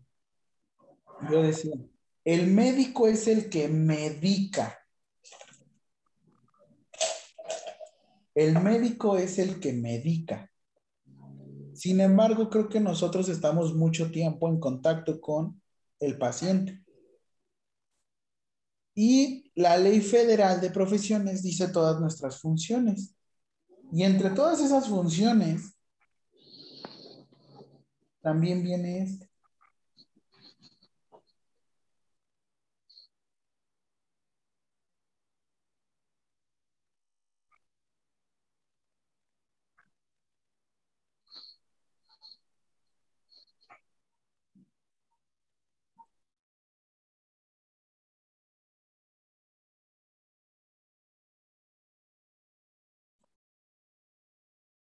Está increíble, ¿no? ¿Qué más? Grupo 7. Clorfenamina, loratadina. Ah, ah, mira. Ah, grupo 8.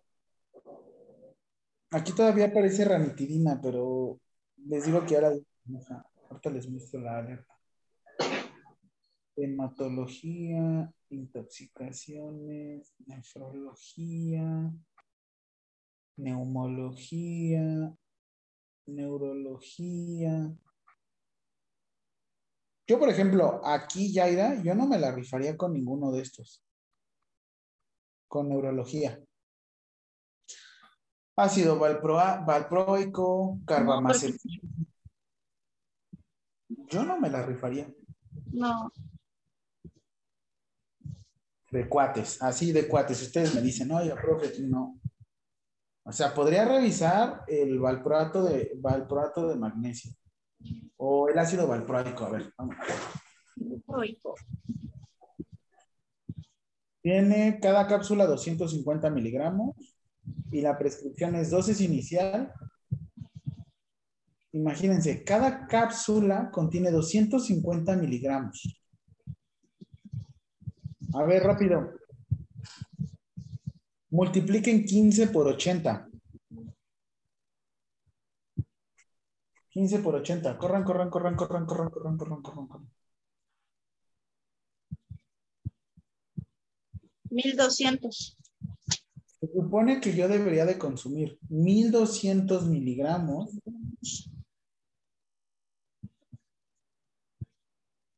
Dividido de 8 a 12 horas. ¿Qué le gustan? A ver, divídanmelo entre dos para que sean mis dos tomas. De 600 miligramos, ¿no? 600 miligramos. ¿Cómo le harían para que mis cápsulas me den los 600 miligramos?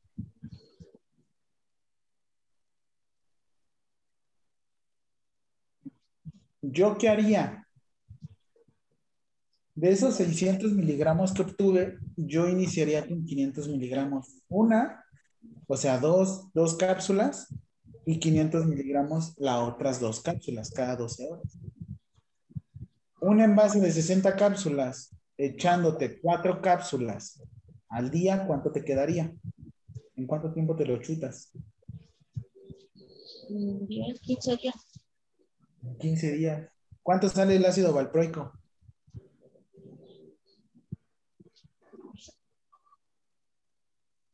Ese sí lo pueden buscar por internet. Así mira.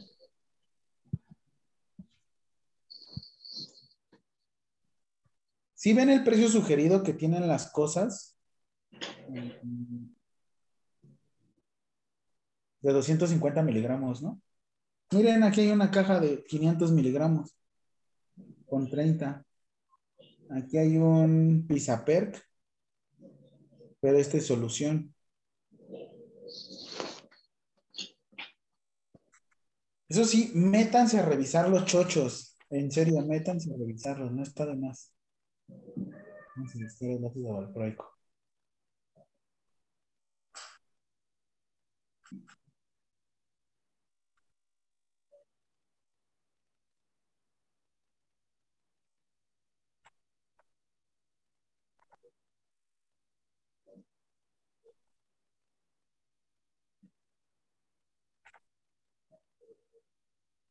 Mm, ácido valproico de 250.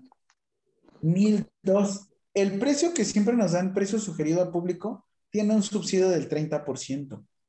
Por eso el precio siempre está más elevado de las cosas. ¿Cuánto les dice, por ejemplo, de una aspirina? ¿Qué precio sugerido tienes ahí, este? Eli. El precio sugerido. ¿De qué? ¿De la aspirina? Ajá.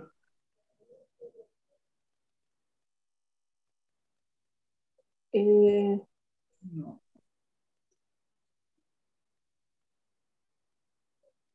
de 89. No, de Ok, 116. 116. Y ese es por disposición oficial. A ver, todos saquen.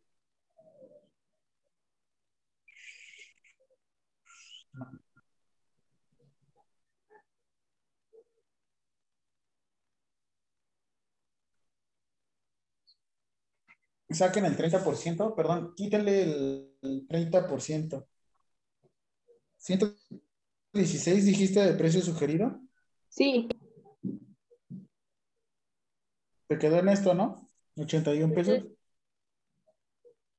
Es por el subsidio que tenemos de 30% en, en general, ¿eh? es un subsidio como en general a todos los medicamentos. O sea, podrían, podrían, no siempre confíen en mí, por ejemplo, 1002 y dice que es, vamos a copiar este, de paquene de 250. Depende mucho de la marca. De hecho, ahorita, que son 6.44. Les quiero dar la última, les voy a dar hora y media, ¿eh? porque inicié a las 4.30.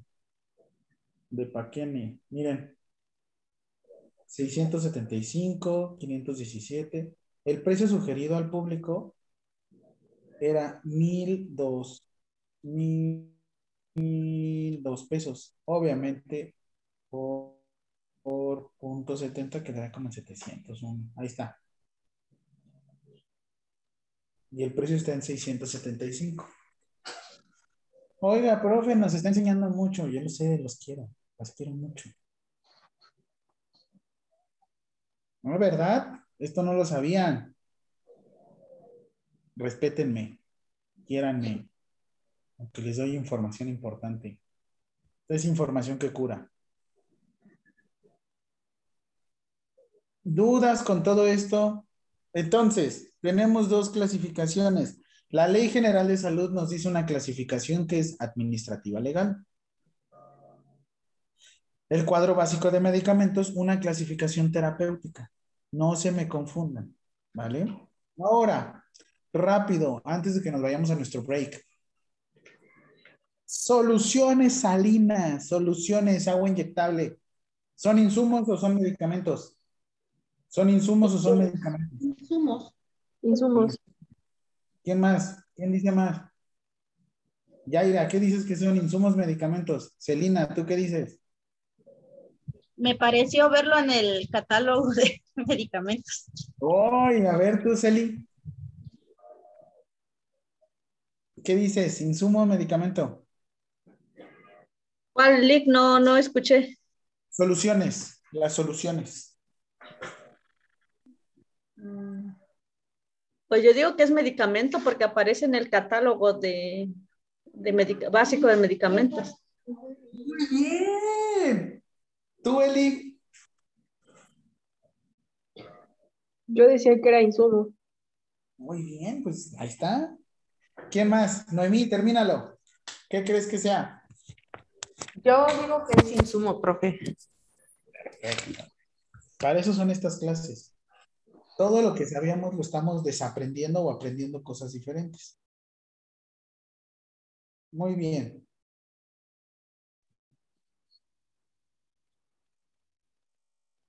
Mm. Les digo que estuvo muy chistoso porque le decíamos a una compañera, vete a buscar tal cosa, iba corriendo. Aguas. Aguas inyectables, grupo 4. ¿Qué quiere decir? ¿Qué es medicamento? medicamentos, efectivamente.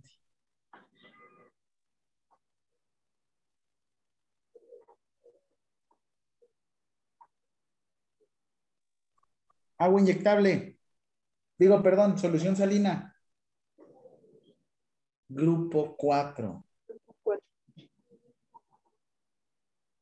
Entonces, cuando ustedes sean jefa, jefe, encargado, responsable, coordinador como yo,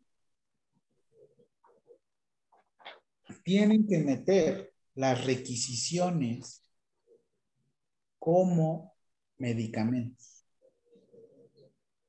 Como medicamentos.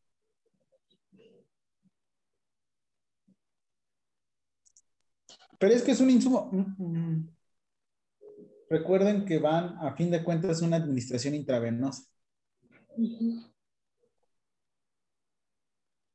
¿Dudas con esto?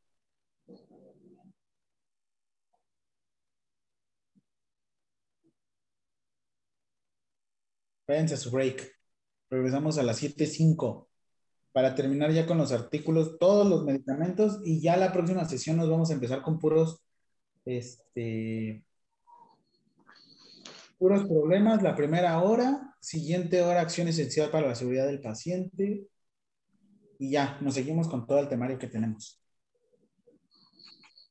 Vayan rapidísimo a su break. 7.05 de la tarde los veo aquí, de la noche ya. 7.05. 15 minutos, ahorita las veo.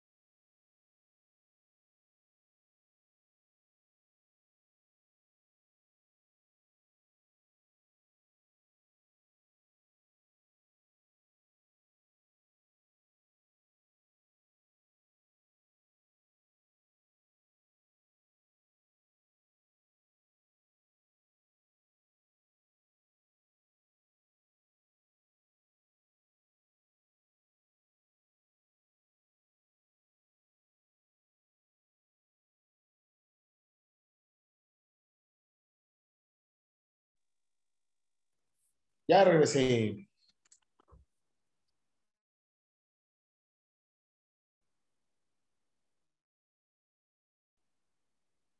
¿Hace frío, Celi? Yo sí tengo mucho frío. Está fresco, ¿no? Aquí en Oaxaca sí, bueno, donde yo estoy sí hace mucho frío.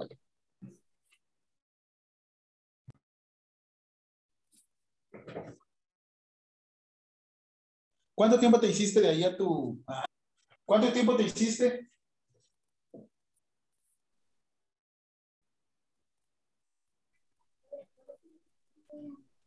Esa vez del... en Oaxaca.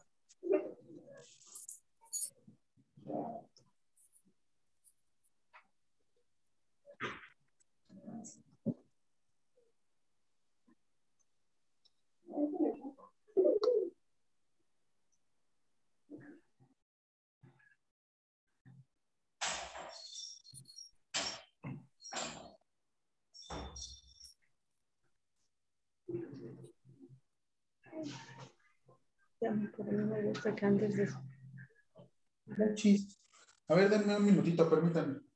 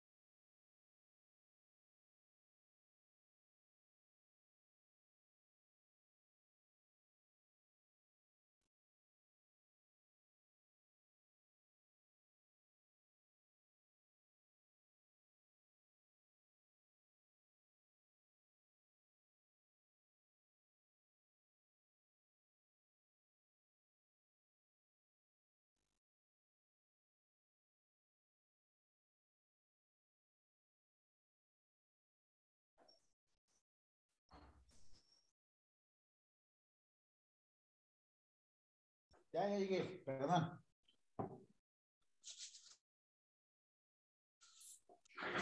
Digo que cuánto tiempo te hiciste, este, Celi, esa vez que nos vimos. Para, de, del centro para, para acá, para la casa.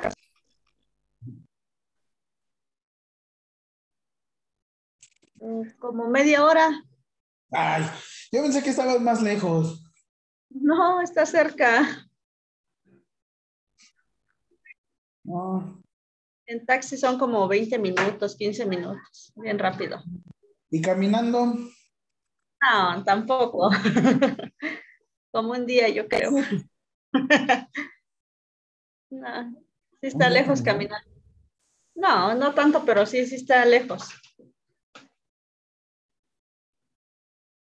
Lo que pasa que de, de, de allá donde está la escuela para acá, ah, como cinco minutos es de tráfico y de ahí es pura recta, es como pista. No, pues, la neta, súper bien. Listo, vamos a acabar. Ya Ley General de Salud para que ya nunca más volvamos a hablar de ella.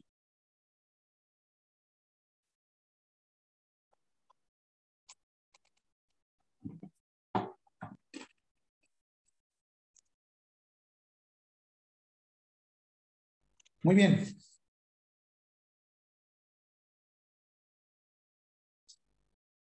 Entonces, la Ley General de Salud tiene varios artículos, obviamente ya se dieron cuenta. Tampoco voy a aunar tanto porque pues también ya se dieron cuenta que es muchísima información. Sin embargo, esto fue como unas presentaciones que me iban a hacer unos alumnos y vamos a hablar acerca del artículo 221, 222, 223, 24, 25, 26 y RIS, ya para terminar esta hora, ¿vale? Va de la siguiente manera.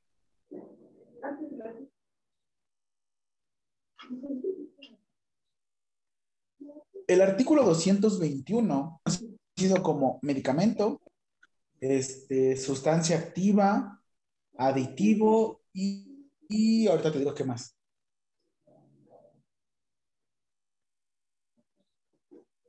El medicamento, entonces, aparte, el medicamento es toda aquella sustancia que puede ser de origen natural o sintético y lo que buscas es que tenga un fin terapéutico. ¡Boom!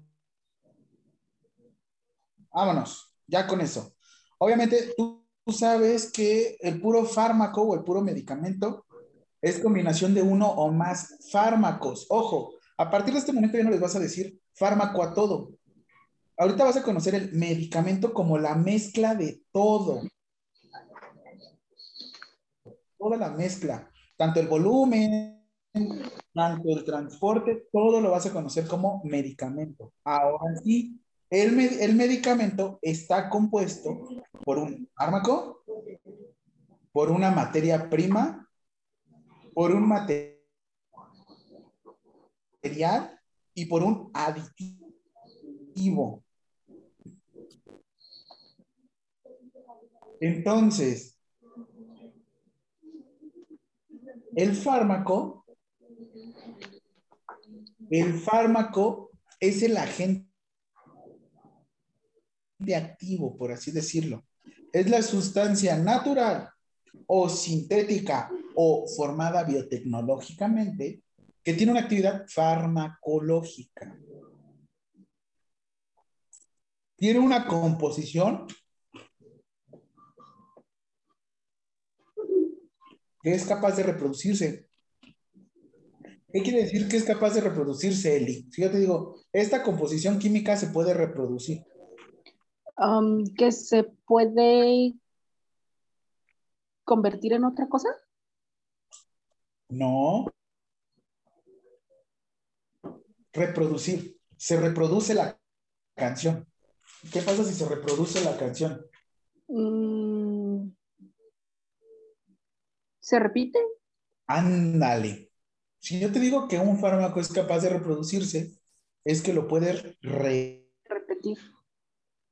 Repetir. Excelente. Entonces, dentro del fármaco, o dentro del medicamento, perdón, tenemos materia prima, que lo que buscas es eh, el origen de la elaboración, el aditivo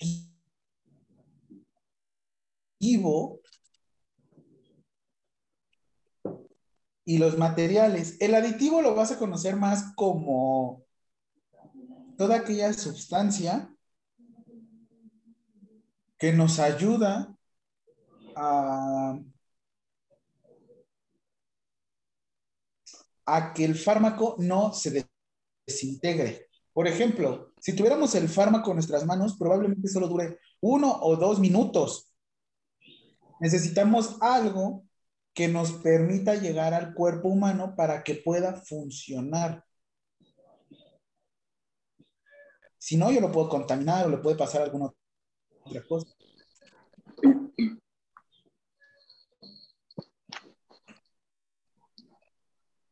Entonces, medicamento, todo, toda sustancia mezcla con uno, toda sustancia o mezcla que tiene un fin terapéutico o natural.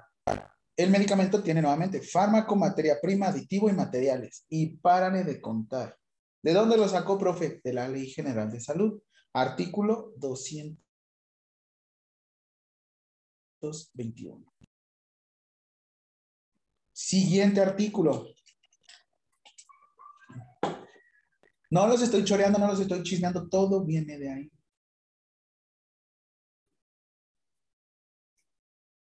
Artículo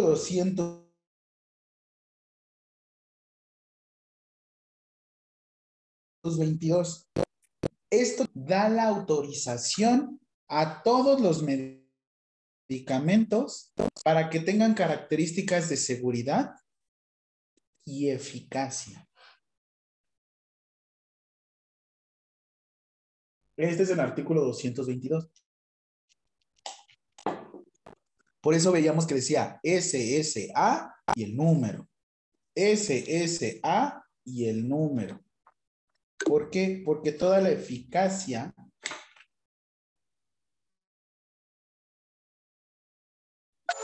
la da la Secretaría de Salud. Gracias. Ah. Ando de, de chistorines.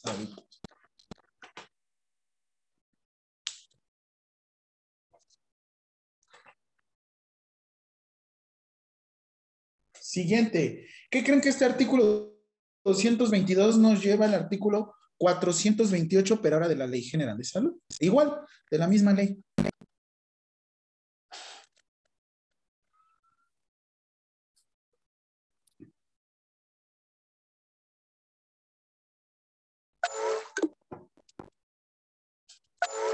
No, espérenme. Estoy conectándome.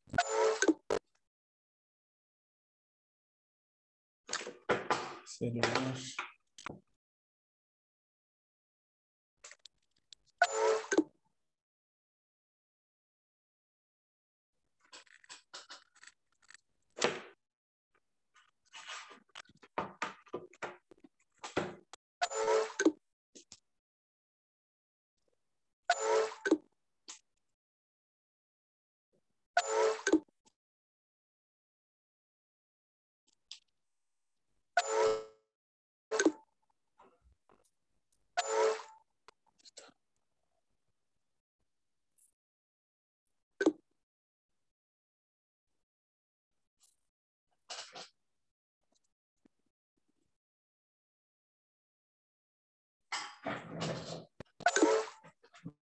Ok. El artículo 428 lo que busca es la autoridad sanitaria busca los siguientes criterios. Que depende del medicamento. Por ejemplo, ahorita, ¿qué es lo que vimos mucho en la con, con COVID? En el artículo 14 y 16 de nuestra Constitución, ah, no es cierto, perdón, de, de la Ley General de Salud, lo que establece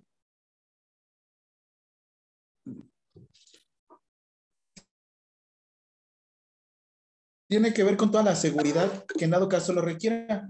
¿Cuánto tardó, tardó? ¿Cuánto tardaron las vacunas en ser autorizadas? Un año, ¿no? Menos de un año aquí en, las, en la Secretaría de Salud. Normalmente el plazo para autorizar vacunas dentro de la Secretaría de Salud son alrededor de cinco años. ¿Qué pasó? ¿Por qué lo autorizaron tan rápido? Dijeron, ya, sí, a los mexicanos, lo que sea.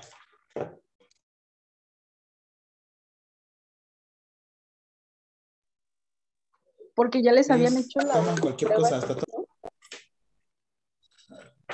Fue por necesidad también. La necesidad nacional.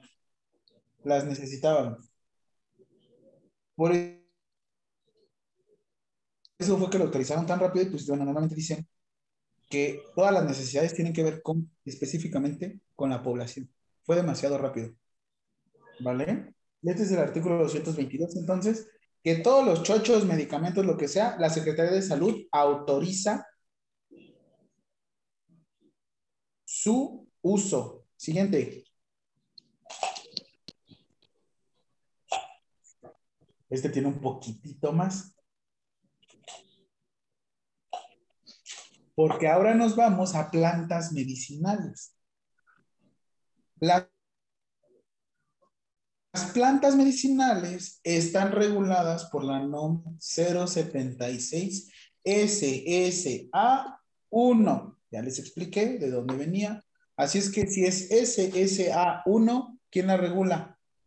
¿Quién regula el SSA1?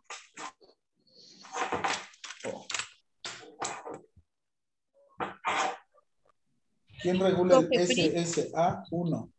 Muy bien. De maravilla.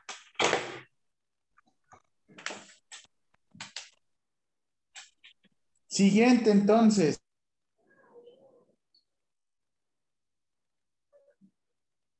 la norma oficial mexicana de la que se habla de estos fármacos.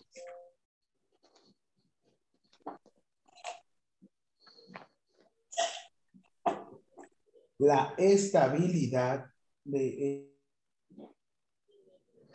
estos fármacos.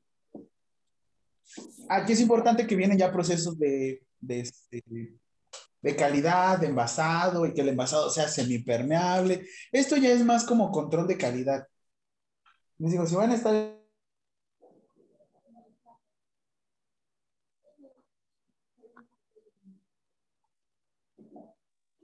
en la industria química les va a servir mucho. Círculo 223 es el proceso de plantas medicinales y el control de calidad. ¿Cuál es la diferencia de tener un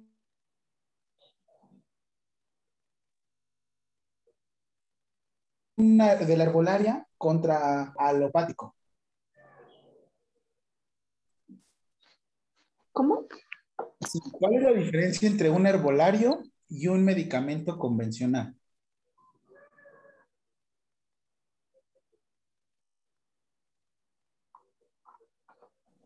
¿Qué sucede con la herbolaria? ¿Cuál es como el problemita que tenemos con la herbolaria? Ustedes, medicinales. muy bien, ustedes cuando consiguen, adquieren, buscan, encuentran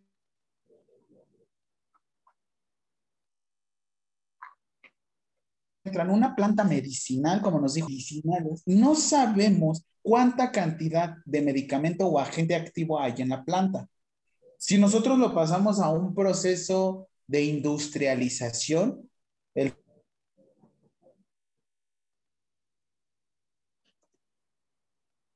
famoso proceso químico, sintética, pero bueno, ya. En este proceso no sabemos si en la planta se distribuye de manera homogénea. ¿Qué quiero dar a entender? ¿Quién de aquí ha hecho sus, sus, este,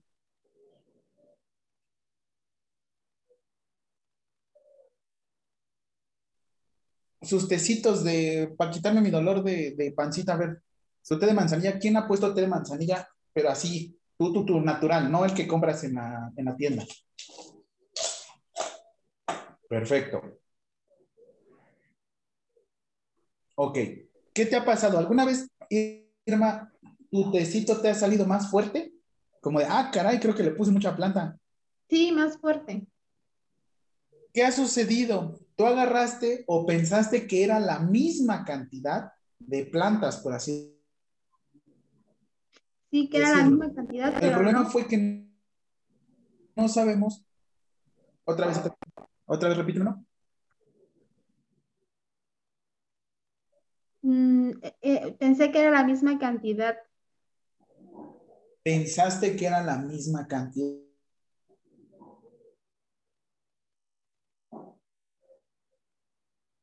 Sin embargo, si yo te digo para siempre tenga la misma cantidad,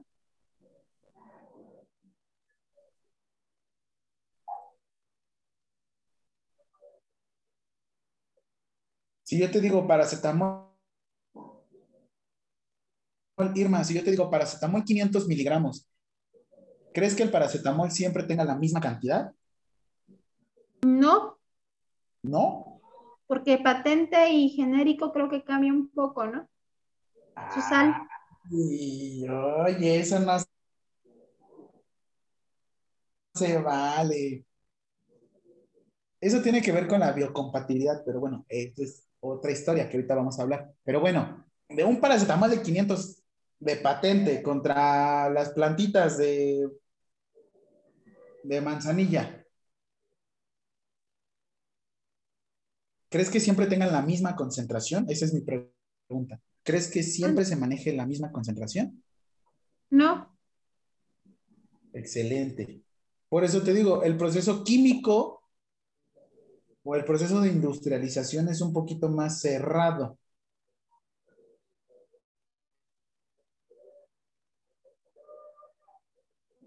Eso es lo que regula esta 4.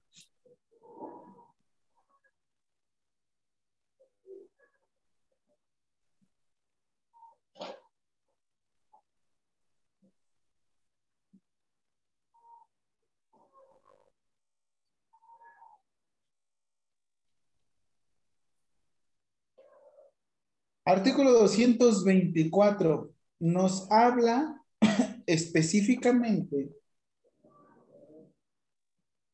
de que tenemos fórmulas magistrales, oficinales y de especialidad. Ya no utilizamos fórmulas magistrales porque normalmente se nos este, contaminaban muy rápido. Sin embargo, todavía creo que siguen intentándolo. Las oficinales es cuando necesitamos hacer una por parte de la farmacopea. Y de especialidades farmacéuticas es cuando son autorizadas igual por la Secretaría de Salud en ciertos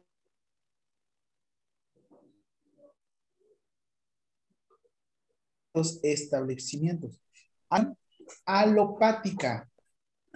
La pregunta que le estaba haciendo a, Eli. La preparación alopática son todas sustancias que, tienen un efecto terapéutico y por, por ende siempre van a tener una actividad farmacológica. Normalmente, los medicamentos alopáticos son los que nos venden fácil en la farmacia.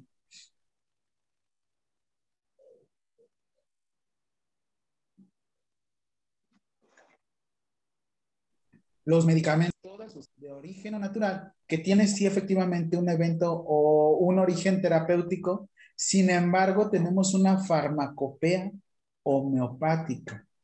No llevan tanto proceso de este de industrialización. ¿Qué quiere decir? Que probablemente se echen a perder un poco más rápido, sí. Que no duren tanto como los alopáticos, también. Pero esta lucha de homeopáticos contra alopáticos, alopáticos, perdón, creo que ya la ganó completamente alopáticos. No sé si llegaron a escuchar la Organización Mundial de la Salud en el, en el año 2014. No, 2018 apenas, perdón, fue. Que dijo que pues la alopatía no sabían si realmente servía. Pero bueno, no nos vamos a meter en controversias. Todo lo que tenga que ver con un material vegetal o algún derivado de este, plantas, extractos, tinturas, lo que sea, pero no lleva un proceso de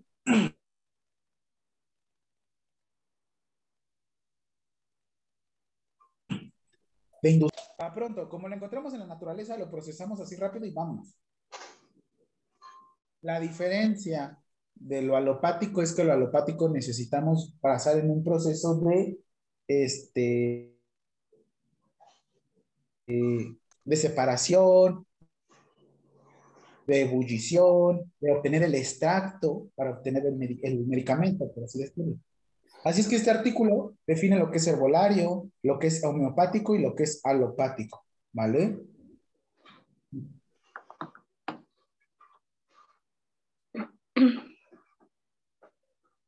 ¿Dudas? ¿Cómo está compuesto? Artículo 222, ¿quién autoriza el medicamento? Artículo 223, fórmulas magistrales. Artículo 223. 224, alopático, homeopático y herbolario. Artículo 225. Artículo 225.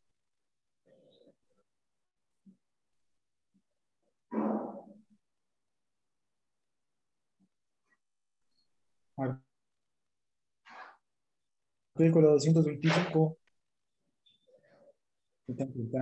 no agarro.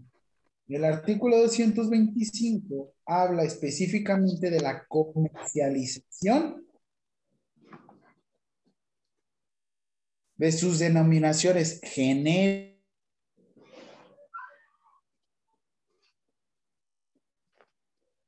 y distintiva. ¿Qué va a pasar aquí? Eli, ¿qué me obliga esta ley? Que yo siempre te debo de poner a ti Tempra.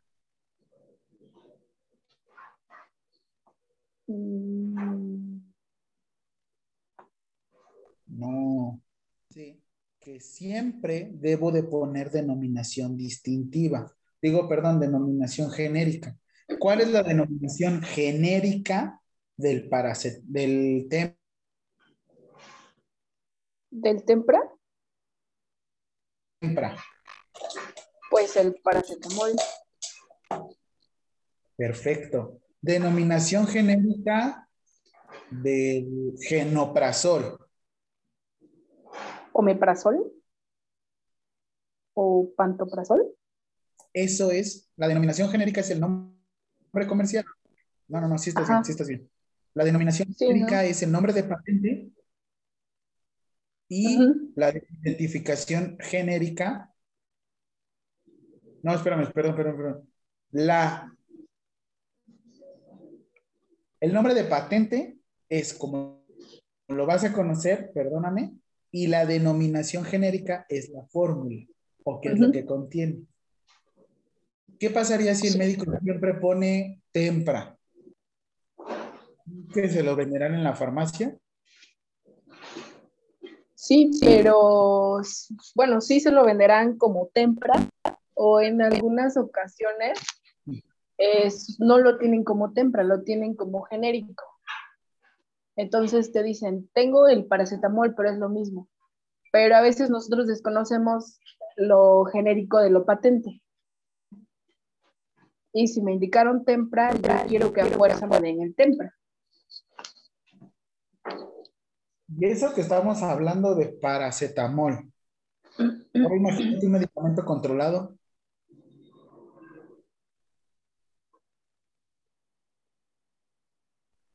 A ver, díganme el medicamento más caro que conozcan.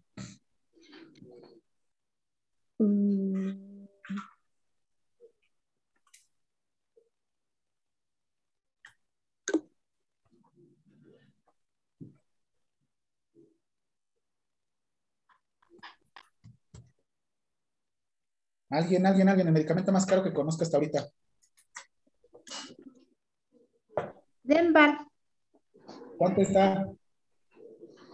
como mil pesos. Bueno, es uno de los más caros. Es la ¿Y cefixima. qué es? Cefixima. ¿La cual? Cefixima. Uy, yo por ejemplo, yo por ejemplo para mi mamá compraba Hanumet, sitagliptina con metformina. Bueno, yo no la compraba, la comprábamos. Y tuvimos que hablar con el laboratorio porque cada que le comprábamos nos regalaban una.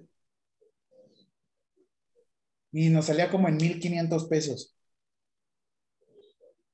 Y ahorita ya les ya está en el seguro, así es que miren. Obviamente depende, eso les digo, tenemos que tener mucho cuidado con la denominación genérica. Esto lo vimos mucho en el RIS y hecho se los voy a volver a mostrar. ¿Vale?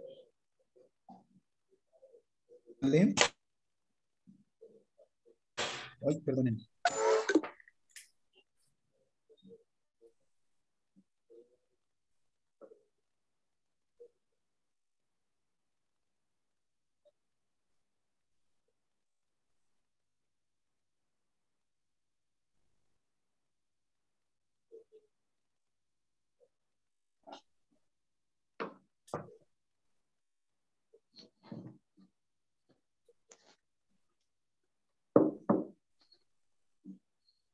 Siguiente.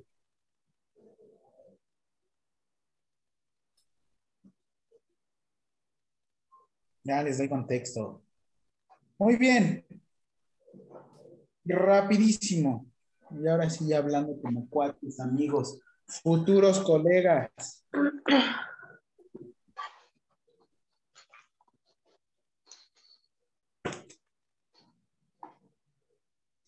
Artículo 226, este, cuarto constitucional, cuarto párrafo.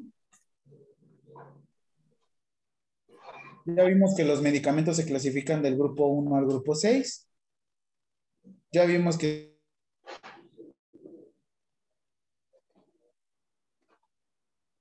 medicamento de grupo 1, necesitan una farmacia, recuérdenme. No, ¿verdad? De aquí no.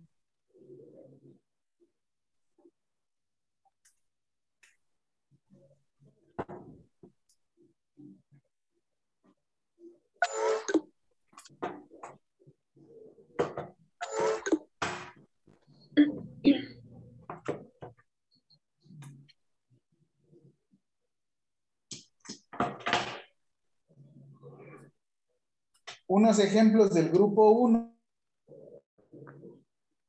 Tenemos estos. Tenemos cocaína, codeína, cocaína, sí, cocaína, aquí está.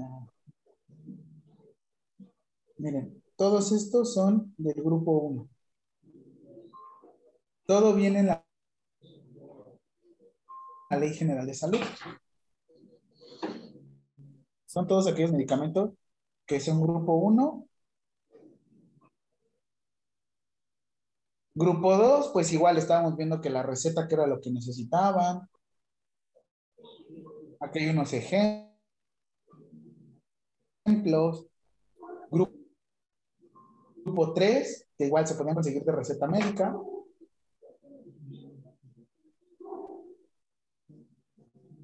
Grupo 4, igual el ejemplo que les daba eran los antibióticos, que son medicamentos que pese a que son grupo 4, se trabajan o se lidia como...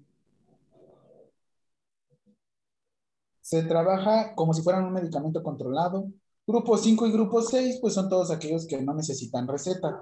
Muy bien. Esto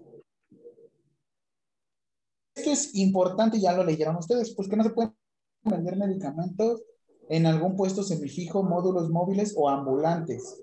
Eso no pasa aquí en México. Sin embargo, ustedes ya lo saben. Ahora sí, la Secretaría de Salud es la que define qué medicamentos sí y qué medicamentos no están en este grupo.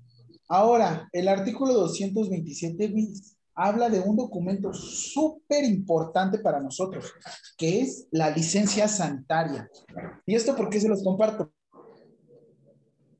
Porque también su profesor, ah, sí, profe, ¿no vende también chilaquiles los fines de semana? Sí, vendo chilaquiles los fines de semana, pero me dedico a realizar gestiones ante COFEPRIS, de licencias sanitarias, de avisos de funcionamiento. Así es que es importante que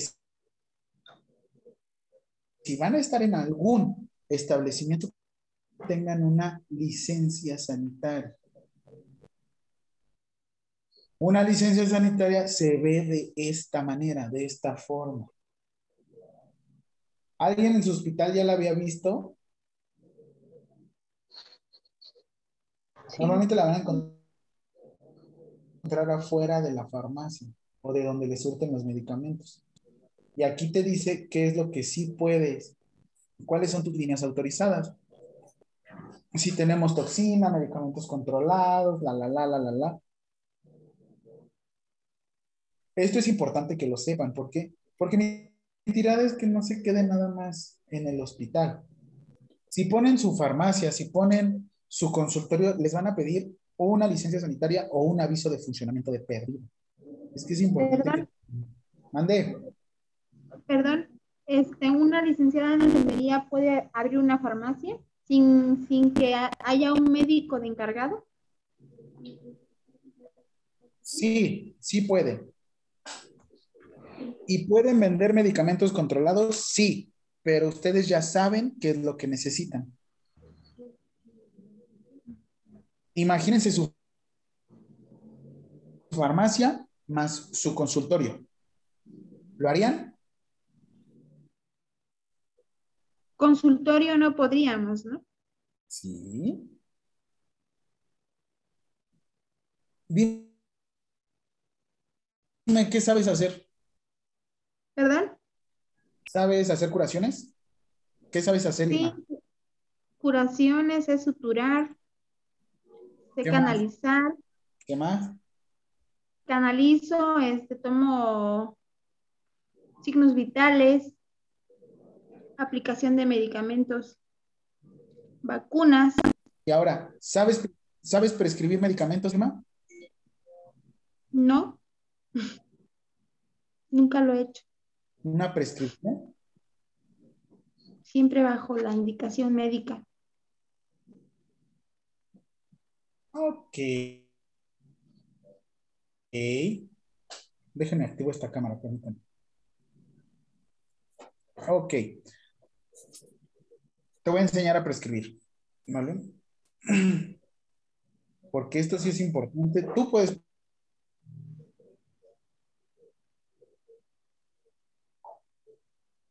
tu propia farmacia, es importante esta empresarial. Yo lo que quiero que hagan es que ustedes crezcan.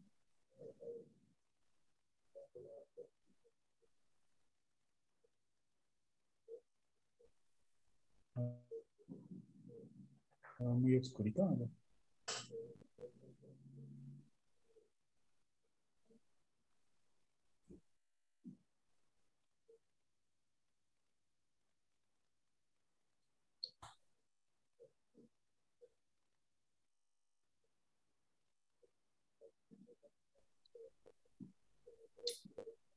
Quiero... La próxima clase te voy a dar todo el fundamento legal y cómo sería tu consultorio de enfermería. Para que estés pre- preparado por cualquier cosa. Pero por el momento te voy a decir qué es lo que necesitas. O sea, ¿tú quieres ser responsable sanitaria? Sí, sí puedes. Solamente que te piden que seas profesional del área de la salud. ¿Eres profesional del área de la salud hasta ahorita? No, ¿Qué te falta? terminar la licenciatura.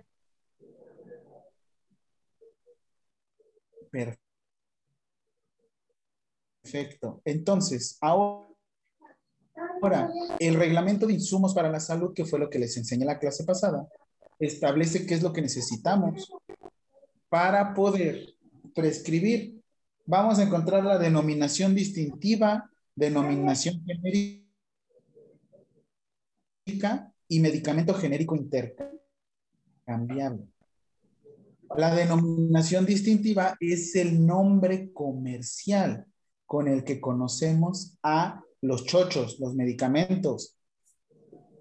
Todo, todo, todo es la denominación distintiva es el nombre comercial o le decimos de otra forma de patente. ¿Cuánto tiempo tarda una patente en vencerse para que lo puedas vender o puedas o tienes que compartir tu fórmula?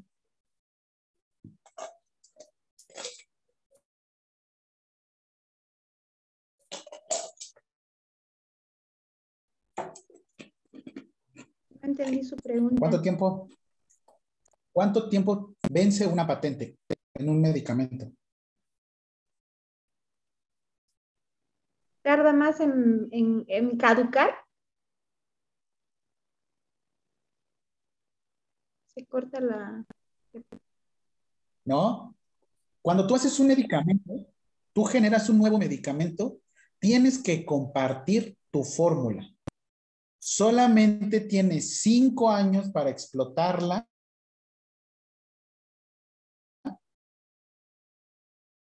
Y venderla como tú quieras. Tienes que como fórmula. ¿Por qué? Porque es en pro de la sociedad. No es tu beneficio económico. Sin embargo,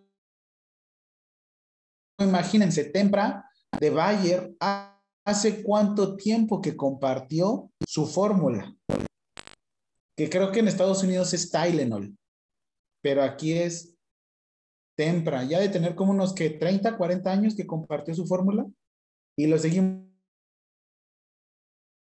consumiendo. ¿Por qué? Porque es como yo te digo, Irma, yo sé hacer las famosas donas en nogada, ya vieron los nuevos chochos, digo, perdón, las nuevas donas, donas en nogada. O sea, con el, la salsa esta en, nogada de, de los chiles, están haciendo las, las donas. Si yo te enseño a hacer un platillo, ¿crees que lo puedas copiar tal cual? No, no. Ok.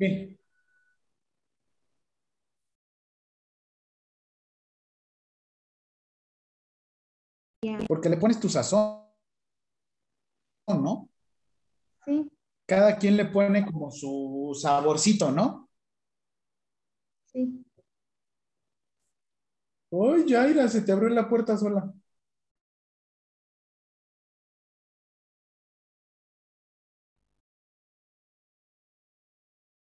Por eso también está, les digo, está la denominación, como les decía anterior, denominación distintiva, denominación genérica y el medicamento genérico intercambiable. ¿Qué es lo que sucede aquí con la denominación genérica o la deno- denominación este, de patente? Es que entre ellas cada uno tiene como la misma fórmula, pero no siempre está cocinado igual. Y el medicamento genérico intercambiable es por el que tú puedes sustituir. ¿Qué sucede? Me vendes el Tempra y el paracetamol de 500 miligramos. ¿Qué medicamento podría cambiar yo que pueda funcionarme? La marca distintiva sería Tempiré. Tempiré. También trae paracetamol de 500 miligramos. Aquí les digo, tenemos que ser muy truchas, sobre todo porque no siempre la biodisponibilidad es la misma. Ay, qué bonita cara. Ahora, prescripción. Aquí también en el reglamento de insumos para la salud habla de la prescripción de medicamentos. Irma. ¿Qué necesitarías tú para, tú qué crees que necesitas para abrir un, un consultorio?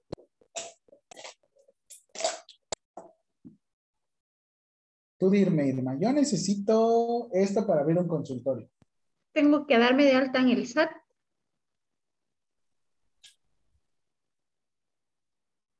Ay, ajá, muy bien. Permiso, el permiso que usted dice sanitario, ir a Conducef o no, Conducef no, ¿cómo se llama? Cofepris. La Cofepris. Conducef es servicios financieros. Cofepris. Por si te roban dinero, ahí vas a la Sí, Ok. ¿Qué más? ¿Tú qué crees que qué más crees necesitar? pues tu cédula profesional también. ¿Qué más?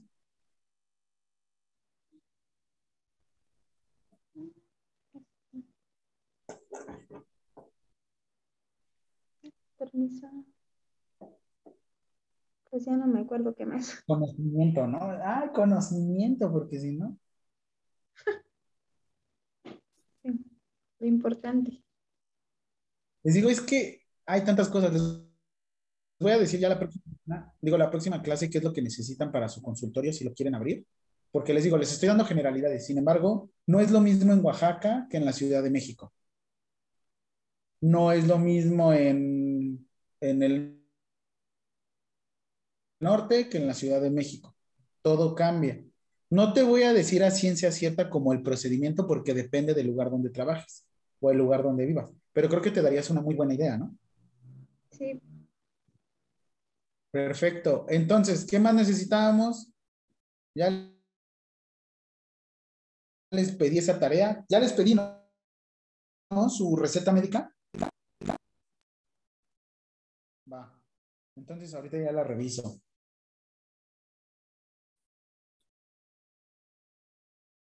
Esto es de que todos los profesionales necesitan una cédula profesional. Una cédula, perdón. Ya les había dicho que la receta, qué es lo que necesitaba, nombre, domicilio, número de cédula, fecha, firma autógrafa del emisor. El artículo 30, ¿a quién se lo vas a dedicar? Aquí sí dice que el medicamento debe de ser denominación genérica. Si no tienes denominación genérica, vas a tener que poner el nombre de patente. El artículo 31 te dice los medicamentos, cómo los debes de prescribir. Y, pues bueno, como les decía, ustedes trabajan en un seguro social. Probablemente estén protegidos. Pero sí necesitamos conocer en qué momento sí y en qué momento no aplica nuestra, nuestra cédula profesional. Ahora sí, vámonos con cuadro básico de ¿Cómo les pedí la tarea? Recuérdame, este, Celina.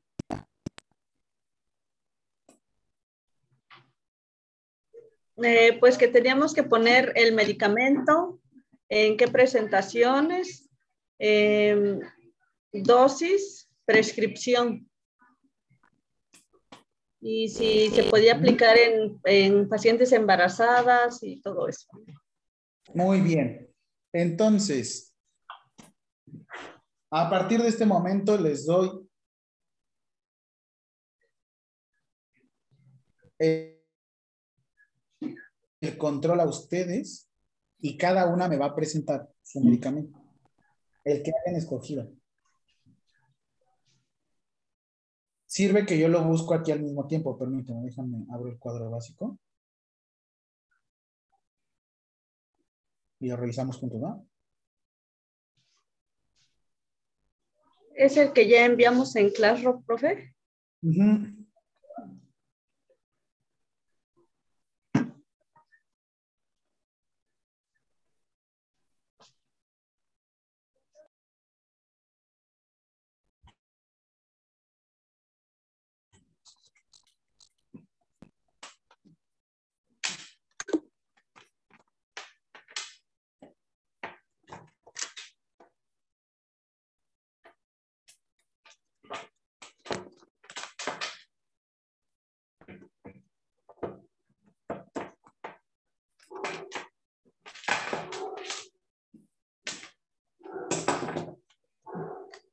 Dime un chocho, Celi. ¿Los que hicimos? ¿De los que mandamos? Sí, alguno, para revisarlo juntos. Ah, del grupo 1 pusimos no, tramadol. Tramadol, vamos a revisarlo, ¿va?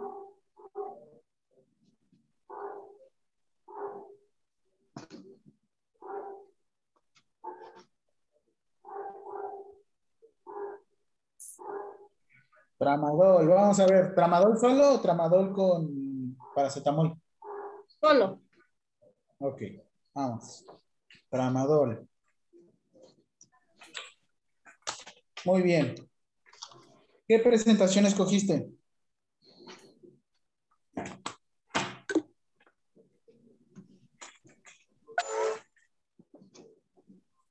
Solución inyectable, tableta de liberación prolongada,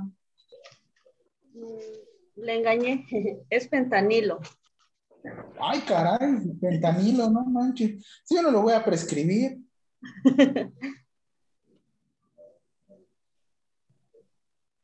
A ver. Si me voy a la cárcel, a ser por tu culpa. No, ese ya es usurpación de funciones y si nos vamos al tango, ¿eh? Fentanilo. Vamos a ver, fentanilo. ¿Parche o cuál?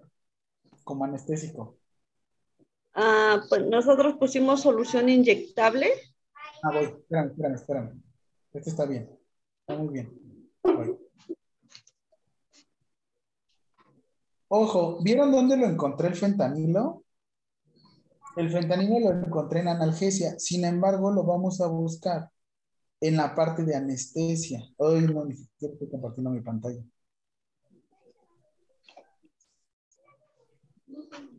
Sí. Vean, El fentanilo lo encontré, esperen, déjenme que cargue. Ahí está. Fentanilo lo encontré en analgesia. Aquí, voy a hacer un zoom. Y el fentanilo, si yo le doy clic en analgesia, me lleva a los parches.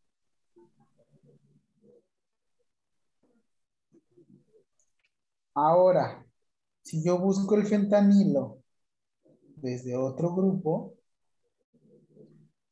eso fue anestesia. Ahora vámonos a, eso fue, perdón, analgesia. Ahora vámonos a anestesia. Fentanilo, aquí está. Solución inyectable. ¿Este verdad, este, Celi? Sí, profe. Cuéntame, fentanilo, ¿para qué sirve? Pues está en el de anestesia Ajá. y dolor. Dice dolor de moderada intensidad durante la cirugía. Muy bien. Presentación del fentanilo.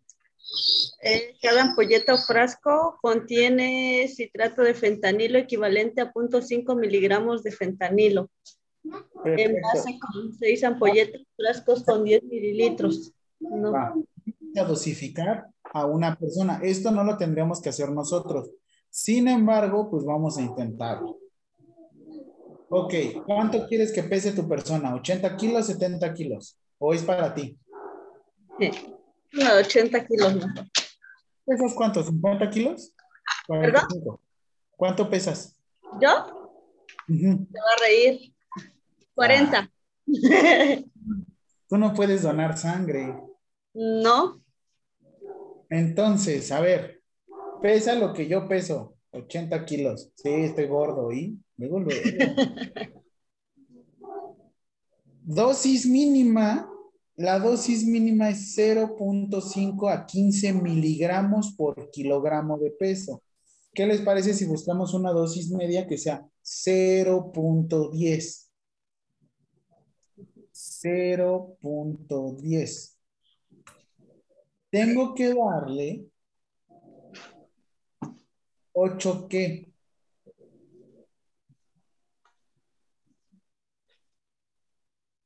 Para poder disminuir el dolor tengo que darle 8 qué? Miligramos. 8 miligramos. Si el fentanilo contiene.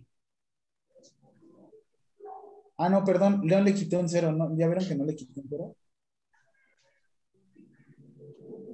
Si cada ámpula contiene 0.5 miligramos, y aquí es 0.05 a 0.15,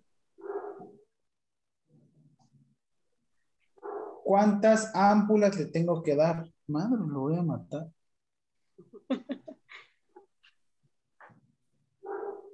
Aquí, Pero, pero esa ámpula, esa ámpula dice 0.5 miligramos, son 500. Este, a ver, son 5 miligramos por ámpula, Ajá, 0.5 miligramos. ¿no? A ver, déjame buscar. Camilo. No, ¿cómo dijo la, cómo dijo que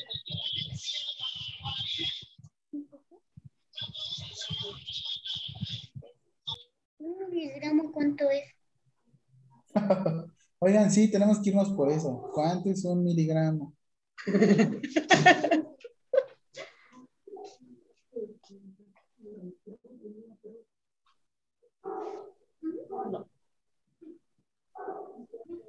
Vámonos a mi página.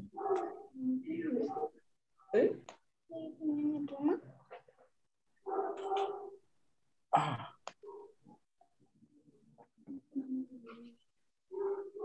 Obviamente lo estoy haciendo súper escueto porque acá lo tenemos que hacerla diferente.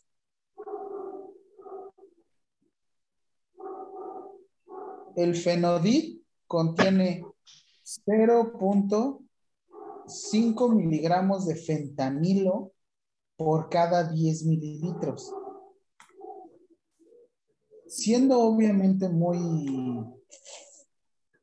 muy general, te dice que son 0.05 a 0.15 miligramos por kilogramo de peso.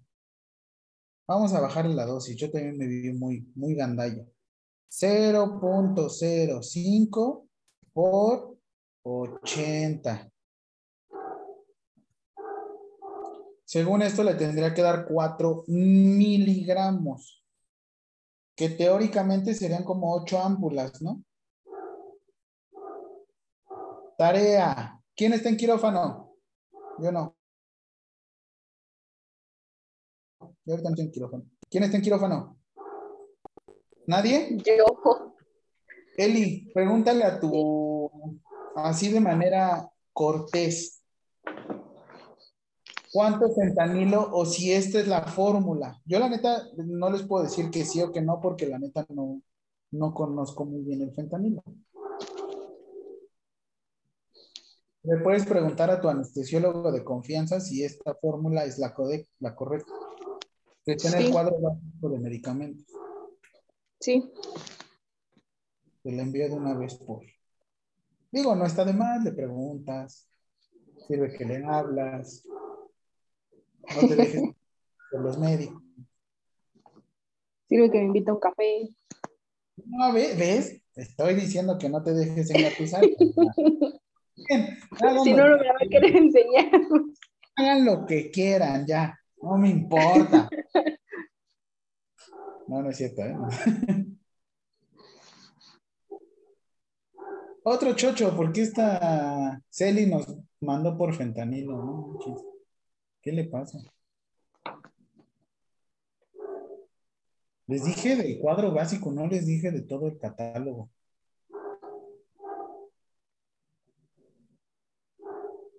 ¿Qué quieren?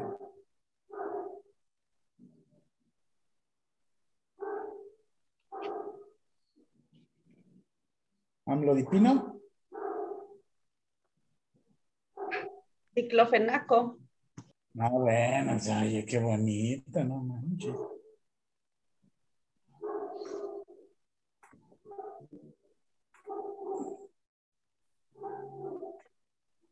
Diclo. Eh, y diclofenaco, creo que lo vamos a encontrar también en. Miren, aquí está en oftalmología, porque también hay diclofenaco para oftalmo. Ah, diclofenaco. Aquí hay una versión oftálmica, que es la que les decía. Hay una versión para reumatología. Esta es oftalmo. Diclofenaco para reumatología. Aquí está. ¿En qué lo quieres? ¿Solución inyectable o lo quieres para liberación prolongada? Inyectable. ¿Qué presentación tienes tú? Es ampolleta. Perfecto. Le pueden decir ampolleta, ámpula, como ustedes gusten. Y aquí contiene cada ámpula por lo menos de 12 a 24 horas. De 12 o 24 horas. No administrar por más de dos días. Y de hecho aquí te dice solución inyectable, pero la vía eh, preferida para una persona con reumatología, en este caso, procesos inflamatorios, artritis, espondilitis, espondiloartrosis, osteoartrosis, te dice que nada más son 75 miligramos. ¿Qué tal, Irma? ¿Lo ves difícil o ves fácil? No tan difícil. Uy, pues así que chiste, ¿no? Vas a decir. Pero con ese medicamento, pues es, está sencillo, ¿no? Porque se maneja la dosis completa de la, de la presentación que tiene. A comparación de eh, por ejemplo, el paracetamol que maneja dosis pediátrica de acuerdo al peso. así como el fentanilo que es de acuerdo al peso, ¿no? ¿Sí? ¿Qué quieren? ¿Otro de peso? Pues, pues para fines prácticas y hacer los ejercicios, pues sí sería que tenga que calcularse en base a PES. De hecho, todavía nos hace falta, ¿eh? Porque tenemos que llevar una parte de pediatría y ahí calculamos chochos en- con base en el peso, ¿eh? No os desesperéis, hijos míos.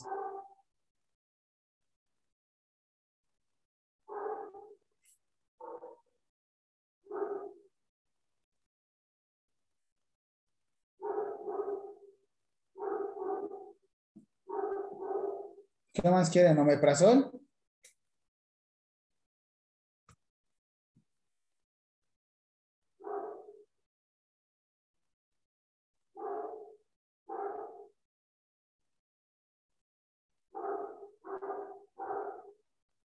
Gastro, omeprazol. Y aquí te dice pantoprazol, rabeprazol u omeprazol. Depende de la presentación. Ah, verso, verso sin esfuerzo, ¿cómo ven?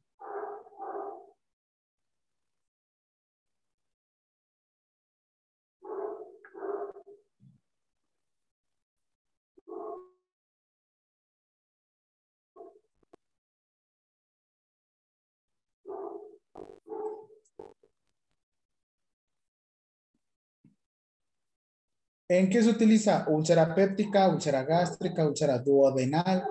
Una tablea, una tableta, perdón, o grajea cada 12, 24 horas durante dos a cuatro semanas. ¿Cómo se les hizo? ¿Difícil? ¿Qué tal, Yaira? ¿Fácil, difícil? Ya se lo dije, profe. Ah, bien. Está bien, profe, está entendible todo. Yo nada más te decía. Ahorita estamos en adultos, ya cuando vayamos a pediátricos ya. Irma, ¿tú podrías hacer prescripción de medicamentos ahora con esta información? Sí, prof.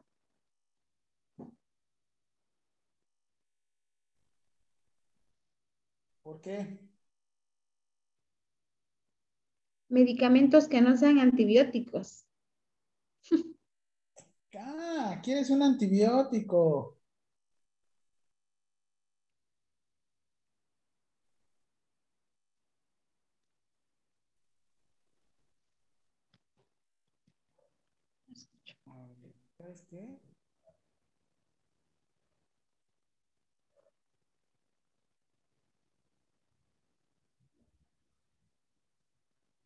you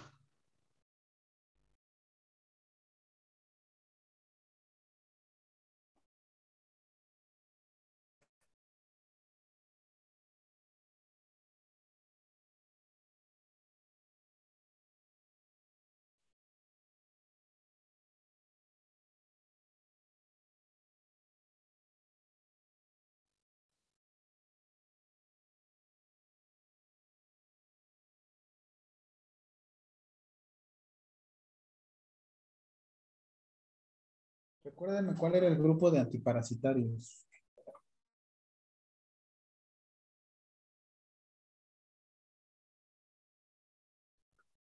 Mm, Grupo 6. Recuerda, Irma, lo que no está prohibido está permitido. Lo que se nos establece es como todo este cuadro. Teóricamente, teóricamente, podríamos prescribir todo esto. Ellos. Es que no se mueve. Todo esto. Por ejemplo, vamos a empezar con penicilina, ¿no? Mm, aquí está. Bencil, penicilina, procaína.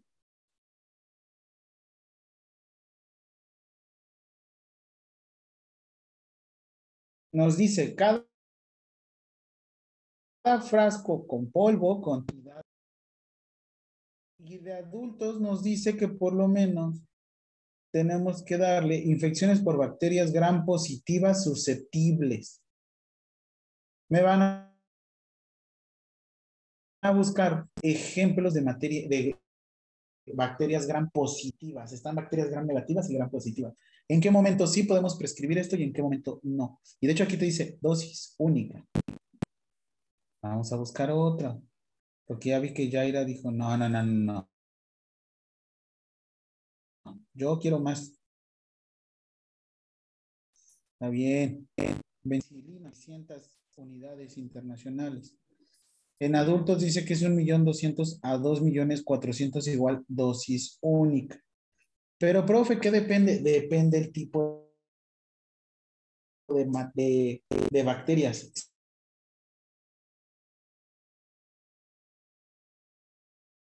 Si es gran positiva o gran viral, ¿no?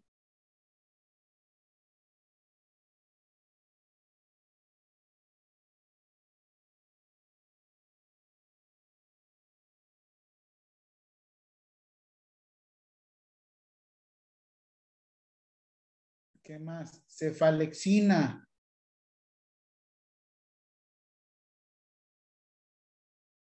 Esta, ahora sí que por lo menos una antibiótico-terapia se necesita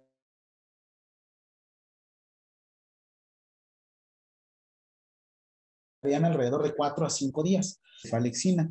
Van en infecciones por gram positivas y gram negativas. Y se tiene que dar, aquí te dicen, 500 miligramos cada 6 horas. Obviamente ya he visto médicos que le dan 8, 12, la, la, la horas. ¿Qué es el cuadro básico? A fin de cuentas, es una guía. Es una guía, te puedes basar en esto, pero creo que es una forma fácil de comprender la prescripción de medicamentos.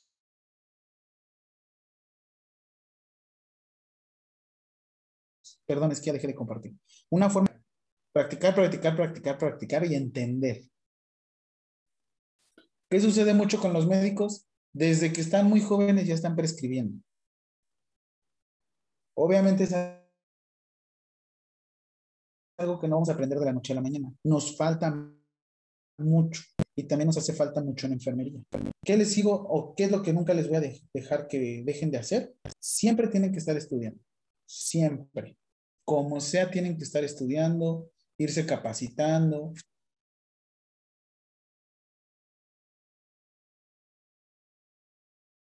Así es que es lo único que les puedo decir por el momento. Ya terminamos con Ley General de Salud, ya terminamos con Constitución, ya terminamos con todo esto. Así es que ahora sí ya nos vamos a farmacología. Les pongo unos ejercicios y hablamos de acciones esenciales para la seguridad del paciente. Ya la próxima sesión. ¿Vale? Dudas. Estuvo como muy, con muchos problemas de audio esta sesión, ¿verdad? Sí, discúlpenme. Sí, se mucho. Perdón, la verdad es que entre tantas cosas. Les prometo ya la próxima tener otros audífonos, ¿vale? Perdónenme. Pero por lo menos ya se queda grabado toda la sesión Esperemos que no se haya cortado. Ahorita yo la reviso. Cualquier cosa que tengan duda, aquí yo me encuentro en el WhatsApp.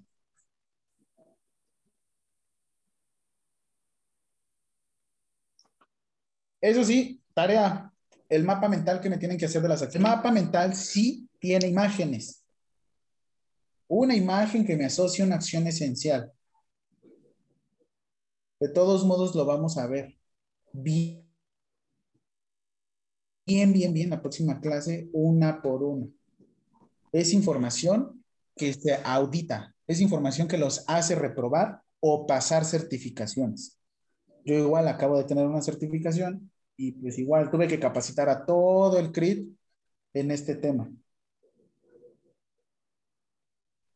Imagínense, un enfermero que capacitara a todo el personal es también algo diferente, ¿no? Normalmente nos menosprecian, pero miren, tenemos que salir a flote, ¿va? Pues vale. Espero que tengan una excelente noche. Perdona. por llegar tarde ya les compensé el tiempo. De todos modos, voy a intentar subir la grabación para ver si todo quedó, quedó bien, ¿vale? ¿Dudas? ¿Todo bien? Váyanse a descansar. Disfruten su sábado. Adiós. Tush, túscale. Disfrútenlo. Bye. Igualmente. Nos vemos. Bye. Bye. Huyan, huyan de mí.